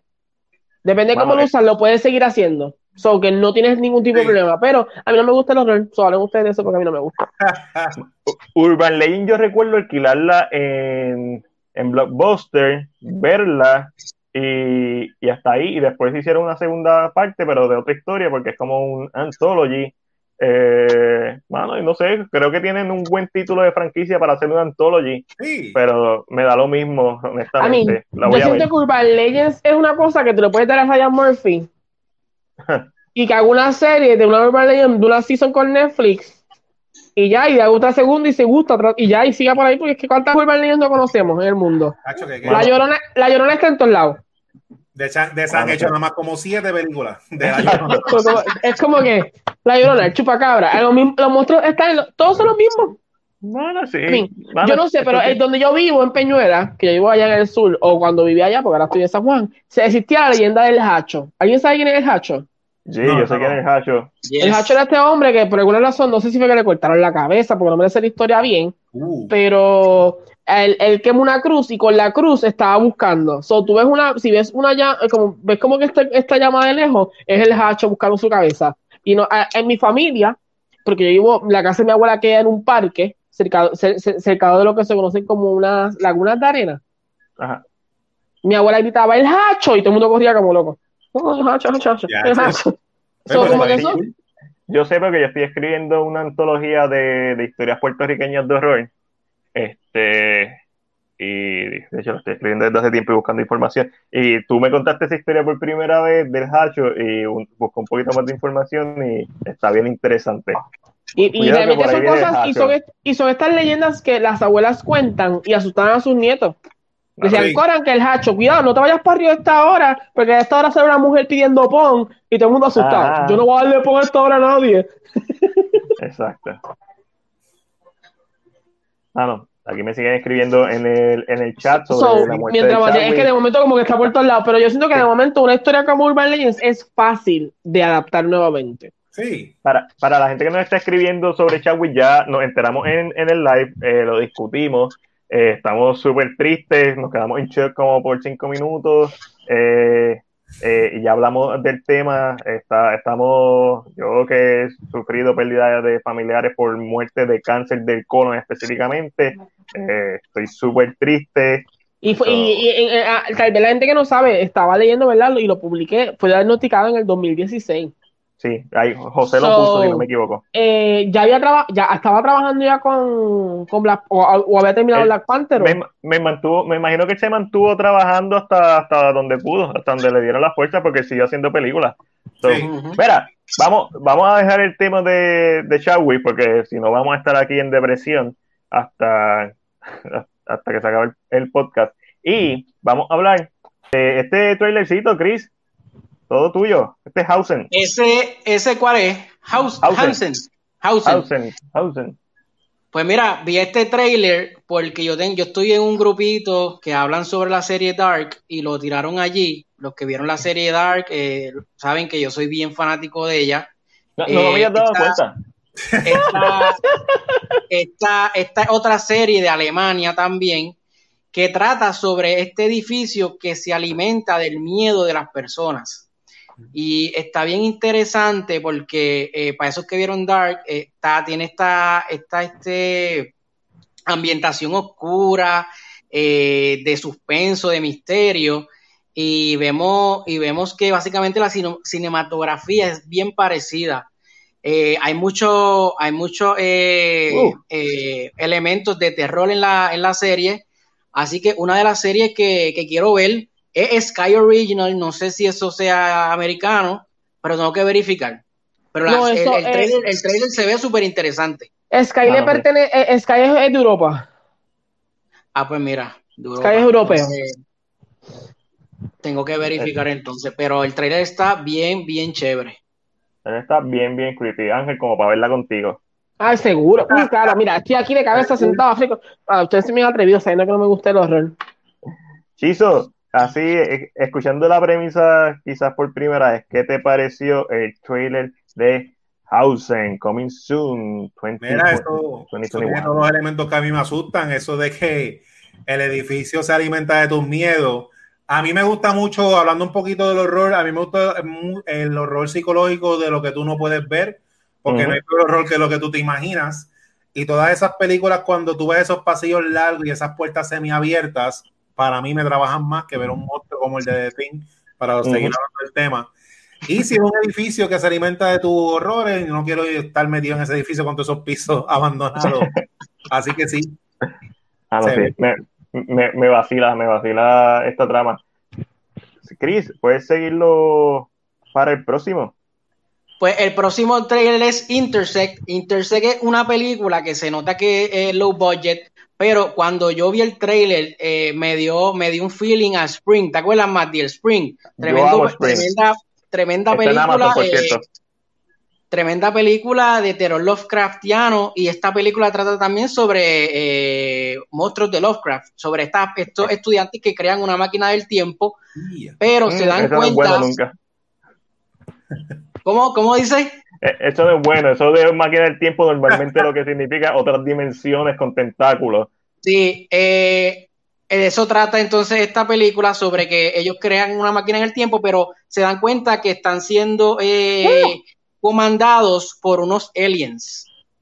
O sea que en la película tú no sabes si ellos fueron, los mismos aliens fueron los que le hicieron a ellos pues, hacer la, la, propia máquina del tiempo, o si, o fue que hicieron la máquina del tiempo y llegaron a ese mundo. O sea que no sabemos, pero está bien interesante y pas, como te digo, para hacer una película de bajo presupuesto se ve muy bien. Sí. Ah, no, sí, estoy viendo aquí el trailer por primera vez, tentaculitos, papi, como siempre, Lovecraft y Intersect. Se ve súper cool. Es Lovecraft, yo, a mí me encanta Lovecraft. Eh, dame todo esta película va, esta película va directa para VOD, creo que en septiembre. No me acuerdo la fecha, pero va para septiembre directamente a, a VOD, sí. Sí, sí, mano. Me están escribiendo todo el mundo en los chats de WhatsApp. Sí, Corillo, ya, ya lo sé. estoy igual de triste. Me imagino que usted igual. ¿Qué ataque, qué ataque? No, bro. El este, próximo trailer, verá, es Complay, el próximo. Es el, Complay, ah, Complay me, me, me, llama mucho la atención. Yo vi el cortometraje del que se basa esta película esta película se basa eh, sobre una entidad demoníaca que, que, como que tú la, tú la haces aparecer cuando estás usando tu tablet. O sea que es la película ideal para que, para el Puppet Master, para los niños de antes, o el Chucky, pues este, este ah, monstruo que está aquí. porque este sale de la tablet. Y está bien ¿de dónde? ¿De dónde? la, mierda. ¿Lo viste, lo viste, lo viste? Ay, no, no, no. Este sale de la tablet. Ah, pero se ve bien gracioso. Hasta que, se hasta que se gracioso. El, monstruo parece, el monstruo parece eh, un Slenderman, que, que, parece como si lo hubiera María, Ángel. Javier Botet, que ese actor que parece eh, que, que, que, sufre de del síndrome de Marfan, se parece a él. No sé si él tengo que verificar, pero está bien interesante y se ve bien, bien creepy el trailer, como pueden verlo ahí. ¿Verdad que sí? Sí, se me han parado los pelos como tres veces. Si están interesados, Chizo, si están interesados en ver el, short film, se llama Larry. Se llama Larry, está en Netflix, ganó muchos premios. Y, más bien, no te estoy bien sincero. Te aplaudo. contable. Más bien, te aplaudo. Eh, ah. ¿Verdad? El upgrade que acabamos de hacer para poder ver los trailers aquí, pero a la misma vez. Ah, no te puedes librar. No me gusta este podcast porque tengo un miedo ahora mismo. De verdad, no estoy ni mirando la pantalla. El jumpscare, el jumpscare, el jumpscare. Mira, eso que tú dices, eh, yo me acuerdo cuando yo era chiquito, este, uno se ponía a tratar de ver películas que los papás no dejaban ver a uno, y cuando el exorcista estaba en televisión, yo también trataba de colar para verla, que después uno tiene las pesadillas. Eh, los de ahora, como tú dices, este, eso es bien current de ellos. Es verdad que el monstruo se ve medio funny, pero el monstruo parece un filtro de Snapchat. O sea que un, un, nene que no se supone que vea eso de 7 o 8 años, cuando la vea, yo creo que va a dejar de usar filtritos como que en dos semanas. Por lo menos. Filtro. En ese, yo dejo de usar la tablet por el resto de mi vida. Porque como que le va a mí me trabajo, yo soy un viejo 43. wow, se ve, se ve súper cool. Mira eso. Sí, sí, sí. Pero, y, y creo que lo, que lo que menciona, a mí vi un poquito lo que dice Chizo, yo creo que lo interesante es eso, que parece un filtro, que es una de las cosas que la gente usa mucho ahora o los nenes como, hay un filtro. Yo creo que ese es, creo que es lo, llamativo también de eso. es la intención de por qué se ve así el, el monstruo ese. Papi, ahí José me conoce, A mí lo único, lo único que me da un poquito de miedo es que a veces estas películas basadas en, en cortometrajes no siempre son buenas. y aunque sea el mismo director. Con Lights Out, con Lights Out la pegaron, pero con Polaroid, Polaroid fue una fue, fue mala. El cortometraje fue bueno. Mamá, pero la película mamá, fue mala. Mamá. Ah, mamá también. A mí me gustó Lights Out. Yo la tengo, a mí me gustó, me gustó bastante. Pero llegó un momento en la película que yo decía, ya esto es un corto. Como que estaban como sí. Está sí, que, que, que como que estaban en lo mismo, estaban en lo mismo y como que ya, mira, ya, ya Exacto. Mano, pero sí. So, estos trailers de horror están súper cool. Ustedes saben que nosotros somos fanáticos del horror. Esperemos que ninguno se haya asustado. Si se asustaron, que bueno, esa es la parte divertida del horror. Sí. So, vamos a seguir hacia adelante. Mira, eh, Kelly Marie la, que, la famosa Rose de The Last Jedi, va a protagonizar la animación de Disney, Raya and the Last Dragon esta noticia me tiene bien pompiosa porque eh, hemos hablado durante este podcast del hate, de diferentes esto, y esta actriz recibió hate de gratis porque a la gente no le gustó su personaje ni cómo estuvo escrito, pero eso no es culpa de ella. Mano, mano los haters de Star Wars son como que los, los haters, no, los, los, fans de Star Wars son como que los peores. O sea, ellos van sin, sin miedo, sin miedo, van a acribillarte. Tóxico desde una galaxia far, far away. Sí, mano. So, está bien chévere, está bien chévere que le hayan dado eh, oportunidad a esta, a, pues, a esta actriz de que ahora pues pueda ser conocida por, pues, por, otro, por otros proyectos porque ella tuvo que cerrar hasta sus redes sociales. Por tanto, la gente cabrona. Mano, es, es, que ella es buena actriz, que su papel no, no te gustó, que su papel fue una mierda como estuvo escrito, eso no la hace mala actriz. A mí no me gustó el primer papel de John Boyega, de hecho a mí no me, no me gustó Finn como está escrito, pero no significa, la gente no sabe separar una cosa de la otra. Eso es lo que yo, el público general como que eh, no, no separa a la actriz con el libreto, con la edición, con la dirección, son cosas totalmente diferentes y todas pueden arruinar, pero la gente lo que ve es la cara.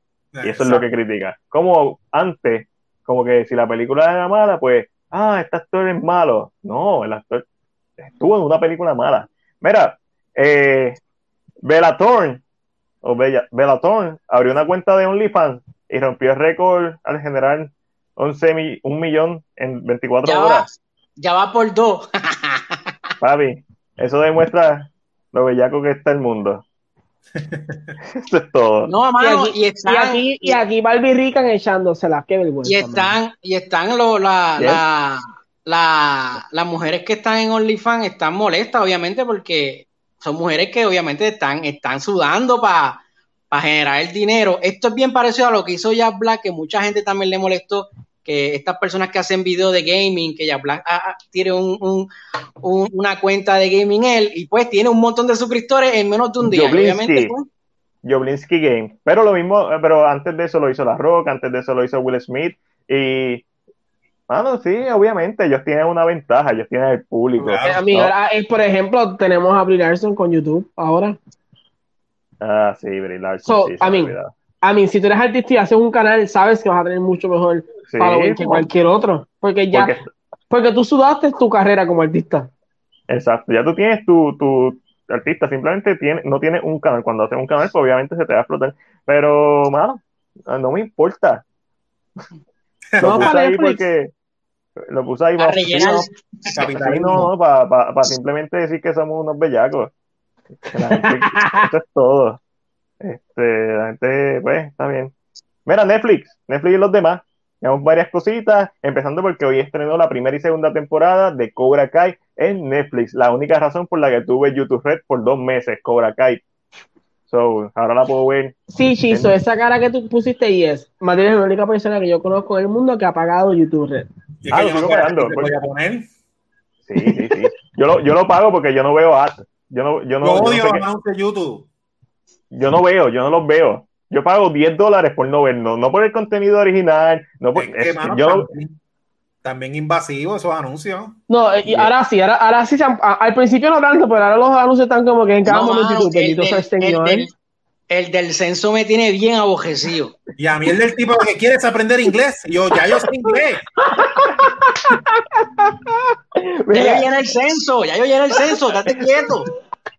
Mira, yo solamente veo ads cuando estoy en, que estoy subiendo un video a CinePR, estoy en el teléfono, estoy en mi casa y, tengo, y me pongo a ver video en, en YouTube mientras subo un video a CinePR y CinePR no tiene YouTube Red. Pero esa es la única vez que yo veo anuncios y, él, ah, y, es, y es dos, tres veces a la semana. Yo amo no ver anuncios, por eso lo pago. Este, nunca pagaría un OnlyFans. Pero. Ok, ok, ok, no, pero, oh Dios mío, señor. ¿Y qué más ha pasado con Netflix? Mira, se reveló el primer póster de The Haunting of Blade Manor, que es básicamente la secuela de The Haunting of House Hill. Este, que todo el mundo sabe que empezaba el primer episodio a las 12 de la noche hace varios meses atrás. Y, y todavía llevo por los primeros cinco minutos del primer episodio porque me cagó y pues hay que como, como, como, como fanático del horror, tú tienes que ver esa serie completa. Yo, la voy a ver completa. Pero ya llevas dos años con lo mismo.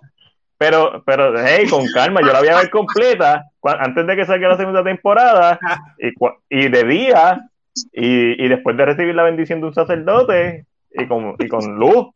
Eh. Mano, esa serie es tremenda, eso es una obra de arte, eso es lo mejor que ha hecho Netflix, de las mejores cosas, porque vamos a compararla para que la gente tenga una idea, la primera Conjuring, en cuestión de estilo de película, que se nota que tiene un cuidado mientras está hecha eh, la serie. Y como son 10 episodios, no hay filler, te la cuentan con calma, te van juntando todo. O sea, no voy a contar mucho porque aquí todos somos bien fanáticos del horror. Sí, todo el mundo tiene que ver esa serie si eres fanático del horror. Este, la toma, la toma que tiene, ellos tienen una toma que, que, fue como de 20 minutos sin parar. Esa el episodio 6, sí, son como tres tomas bien largas. Entonces, como nosotros somos fanáticos del cine, ¿verdad? Este, ese capítulo yo lo tuve que ver como tres veces porque yo estoy viendo el capítulo como público. Cuando yo veo que no hay corte, yo lo vi para atrás. No, no, no. ¿Dónde está el corte? y ahí voy a verla. Wow, mira esta gente lo que hacen sin corte.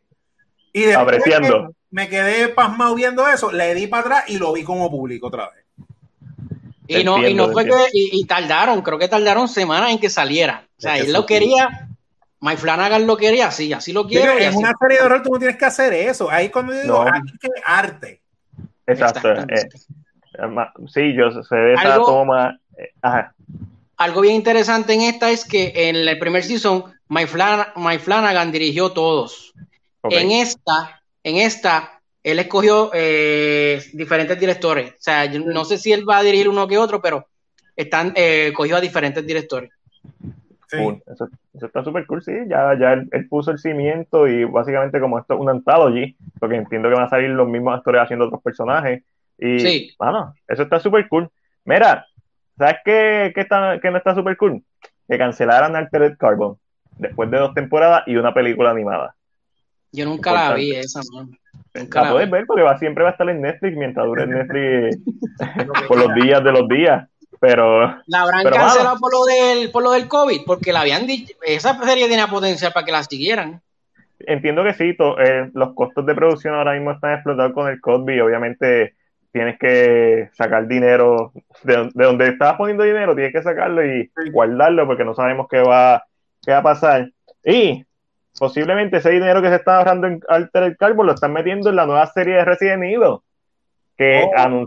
Que la anunciaron, va a estar a cargo de Andrew Dapp, que es de Supernatural misma, estás por ahí, y Bronwyn Hughes, que es de The Walking Dead.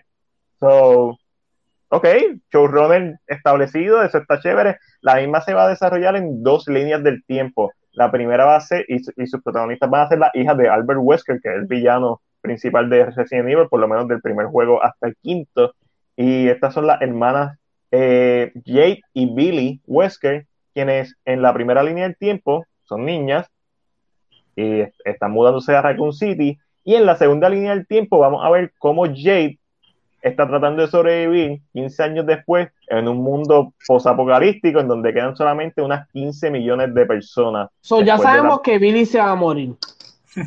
Bien, a mí, eso fue como que no te quiero decir nada, pero vamos a ver el futuro con Jake nada más. ¿Dónde está Billy? Es tan, oh, novio que creo que va a estar viva, va a hacer un experimento, va a hacer un, un BOW. ¿Va a ser el primer experimento del papá? No, no, bueno, en, en Resident Evil Zero, no sé qué tanto ustedes sepan de juego, este, hay un experimento bien que es remake, perdóname, estoy hablando de Resident Evil Zero, Resident Evil Remake, eh, del primer juego hay, una, hay, un, hay un jefe, hay un boss que es un experimento de una nena, de una muchacha. Y la nena lleva décadas siendo un zombie, pero tiene como que todavía un poco de conciencia. Y es bien, cuando uno va leyendo los, los files y eso, es bien interesante ese personaje. Hay posibilidades, bueno, este, no sé, no sé, yo quería una, una serie fiel al juego, yo quería una adaptación de los primeros tres juegos y después que expandieran por ahí eh, esto me da, no sé, no sé, hay posibilidades, es Resident Evil, la voy a ver, sí. porque llevamos Resident Evil, pero, Chizo, ¿qué tú piensas de la serie de Resident Evil, los productores Supernatural, The Walking Dead, dos líneas del tiempo? Eso narrativamente va a ser chévere. Sí. Eso, lo puedo decir. Pues mira, Resident Evil es de esta franquicia que yo he jugado bien pocos juegos, pero es una marca que todo el mundo reconoce y tiene su público y eh, es Netflix. Vamos a ver si, porque Netflix tiene, Netflix tiene su serie y su serie, porque Netflix produce un montón de cosas. Pero yo creo que esta es de la serie que se va a ver la calidad de producción. Y como tú dices, todos esos nombres de productores, eh, sí, yo entiendo que va a ser un palo. Este, no han dicho, eso es nuevo, nuevo, eso está empezándose ahora. Eh, lleva, lleva varios años cuajándose, pero salió una foto de que aparentemente ya terminaron un libreto el libreto de la primera temporada.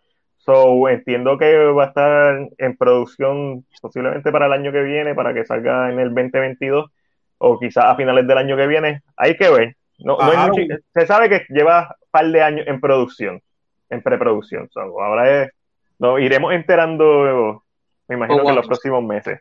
Chris, ¿qué tú piensas de, esto? Pues mira, ya es hora de que nos den una, una adaptación, eh, no sé, no sé si decir fiel, pero por lo menos una adaptación que nos guste, porque con las películas eh, que hizo Sony cada vez iban en decadencia. Obviamente, como dijo Chizo, Netflix tiene sus buenas y, su, y sus series malas. Hay que ver que, que cojan una, unos buenos, una, unas buenas eh, actrices. Ya por lo menos tienen a los showrunners de Walking Dead y de Supernatural. No sé, no cogieron a, a Pancho Carequeso, o sea que cogieron gente que sabe. Y gente, y eh, gente que tal vez y, en su primera temporada vamos a decir que son muy buenas. Ajá. hay, que, hay, hay, que ver de qué momento son showrunners. Si son showrunners de las últimas seasons, ok, ah, vamos a pensar pues, otra vez. Decir que, ¿Quieres decir que Walking Dead ya no sirve? Estás diciendo que Walking Dead es una mierda, eso es lo que estás diciendo, Ángel. Mi gente, ya, mira, gracias por acompañarnos en el día. Vamos, Walking Dead, Walking Dead yo la dejé ver en el sexto, en el sexto season. Ya, ya no sé nada de Walking Dead. Pero nada, sí, espero que espero que, que sea una adaptación eh, que le haga justicia al nombre, porque los juegos son muy buenos. Sí. Angelito. Pues nada, a mí, a mí no me gusta el horror, como sabes. So, esto es. Eh, ¿Te gustan los juegos? A, mí, ya, mm, ni tampoco. Yo soy muy cobarde últimamente para jugar ah, yo Me da mucho miedo. Como que estar así, como que. Como la pistola de flashlight, como que. Sí. Yo, no, no hay cosa peor en un juego que no haya. O sea, es que tú no a tu flashlight. I, I hate that. Como que esto de. No, y siempre está en la perse de que salga un jump scare. De momento, miras para atrás y ahí me tapa, no, no, no, no, yo no estoy para esta cosa, yo estoy bien viejito ya, eh, me puede dar un ataque el corazón, pero, pero es interesante, es como sabemos, yo creo que Resident Evil, aunque muy interesante lo que hicieron como película, eh, se merecía más. Los juegos tienen una historia que es muy buena como para que no se, para que se pierda. So, veremos a ver qué sucede. Aquí José nos escribe que los primeros dos episodios van a ser dirigidos por los directores de Breaking Bad. Eso, eso, eso. Vamos a decir que tal vez la primera season va a estar buena. Bueno, que tienen que tirar con todo, tienen que tirar con todo porque HBO viene con Last of Us y, y viene con el director de Chernobyl, o sea que no viene con, con, con cualquiera, tienen que tirar con Exacto. todo. Exactamente. Y Amazon tiene Lord of the Ring, que eso es el nombre nada más. ya lo a ver. So, nada, está, está ah, interesante. Y hablando, y hablando de Chernobyl, mala mía Matiel que me salga del ah. tema. Eh, la Rusia, Rusia dijo que la, que la serie de Chernobyl es falacia, que es embuste. Y Rusia hizo su propia película de Chernobyl diciendo lo que verdaderamente pasó. Hace varios días atrás tiré el póster que ya lo sacaron eh, y se llama Chernobyl. Y es eh, la película es de allá de Rusia. Hay que ver. Hay que ver. Putin, el salvador de la humanidad. Cuando Chris dice se llama, yo iba a decir, ¿qué nombre? Chernobyl. Papi. Wow, diablo. The Truth About Chernobyl. ¿Cómo se llama Chris? Chernobyl también, para joder. Cool. Mira, vámonos, Corillo. Chiso, un millón de gracias por quedarte aquí, por ser un, como dicen en inglés, a good sportsmanship. Eh, nosotros, hablando... nosotros hablamos mierda. solo de nosotros los nerdos. Eso es así. Y después de aquí nos vamos a quedar hablando un rato nosotros. Este, Gracias por acompañarnos, Chizo. Te voy a dejar aquí todo tuyo, donde te pueden ver, donde te pueden conseguir. Déjanos saber todo. Esta es tu casa, CinePR. Nada, primero, gracias a todos por la invitación. Estuvo bien buena la, conversación. A mí me consiguen, pues, eh, Chizo Comics en Instagram y Twitter. Ahí en ese main de Instagram tengo, tengo los links de los otros Instagram míos. En Facebook como Chizo y entonces en Instagram, Facebook y Twitter, eh, Onda Nelda, que es el podcast que hago con, con Mar Centeno, donde hablamos de, un, de una forma de pasional sobre las cosas que nos gustan de todo lo que tenga que ver con la cultura popular. Y lo puedes conseguir en cualquier sitio donde, donde escuches podcast. Ahí es donde me consiguen. Eso es correcto. ahí y escúchenlo, y, está bien bueno. Y, pregunto, ¿verdad? Tal vez tú la pregunta, y te pregunto, Chizo, ¿tú grabas el podcast fuera o lo haces live también o...? No, por ahora no lo estamos grabando live porque como Omar vive en Arizona, estamos con lo de la logística del tiempo y eso, lo grabamos aquí mismo con el programa que usted dice, pero por ahora está saliendo solamente en formato audio. Ok, ok. No, por si acaso, ¿verdad? Que si lo grabas live, pues también lo usas por ahí. Pues, ah, no, sí, sí, seguro. Cuando venga live lo anunciamos. Está súper bueno. Este, yo lo escucho, yo estoy súper al día con el programa ahí, tú con Mar. Este, eh, al día y conociendo gente. Gracias a eso este, pude invitar ahí a uno de mis invitados de septiembre que tiene que ver que tú lo invitaste en uno de los podcasts pasados. o eh, lo, conocí ahí, que va a estar. Nada, nada, no voy a dar, no voy a dar detalles. Chizo sabe quién es porque. Sorpresa. No, no, no, lo, bueno de este, lo bueno de esta comunidad es que cada vez sigue creciendo y veis personas como Chizo, porque no todo el mundo, obviamente, a veces está por encima del ego y no quieren colaborar, pero ves personas como Chizo, personas como los de cultura secuencial y las personas como que la hemos invitado anterior han, venido para acá. Es bueno, es bueno saber que hay personas que, que les gusta la colaboración y les gusta hablar esto que, que tanto nos apasiona. Y Chizo, gracias por venir en velar el podcast. Eh, más adelante, obviamente, cuando ya Matiel diga, pues Matiel es el hombre que hace el, el line-up. Eh, si quieres volver, estamos, estamos aquí con las puertas abiertas, eso es como esto.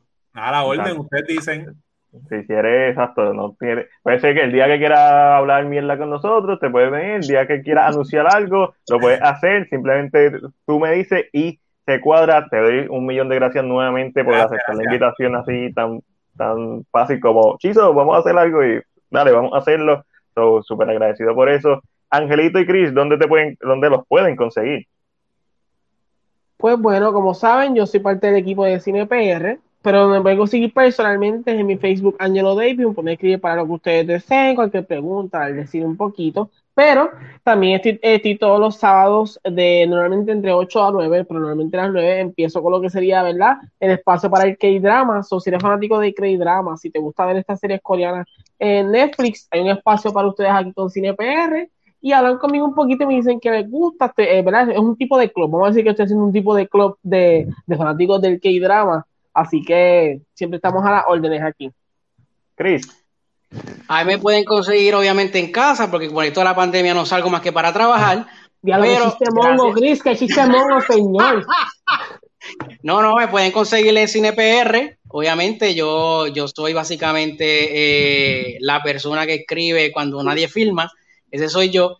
Así que eh, me pueden conseguir allí, me pueden, me pueden buscar como Chris Ruiz en Facebook también, que ya tengo esta página como para esas personas que, que tengo en CinePR que me quieran seguir también para que aprendan un poquito más de lo que me gusta. Chris Ruiz. ah, lo viste, Angelo. Ah, viste, viste. Ahora tiene un fanpage personal. Mira, nada, yo soy Magdiel Rodríguez, me pueden conseguir en CinePR también, en Facebook, Instagram, YouTube y obviamente CinePR también está en Spotify y en cualquier reproductor de podcast. Vámonos para el carajo.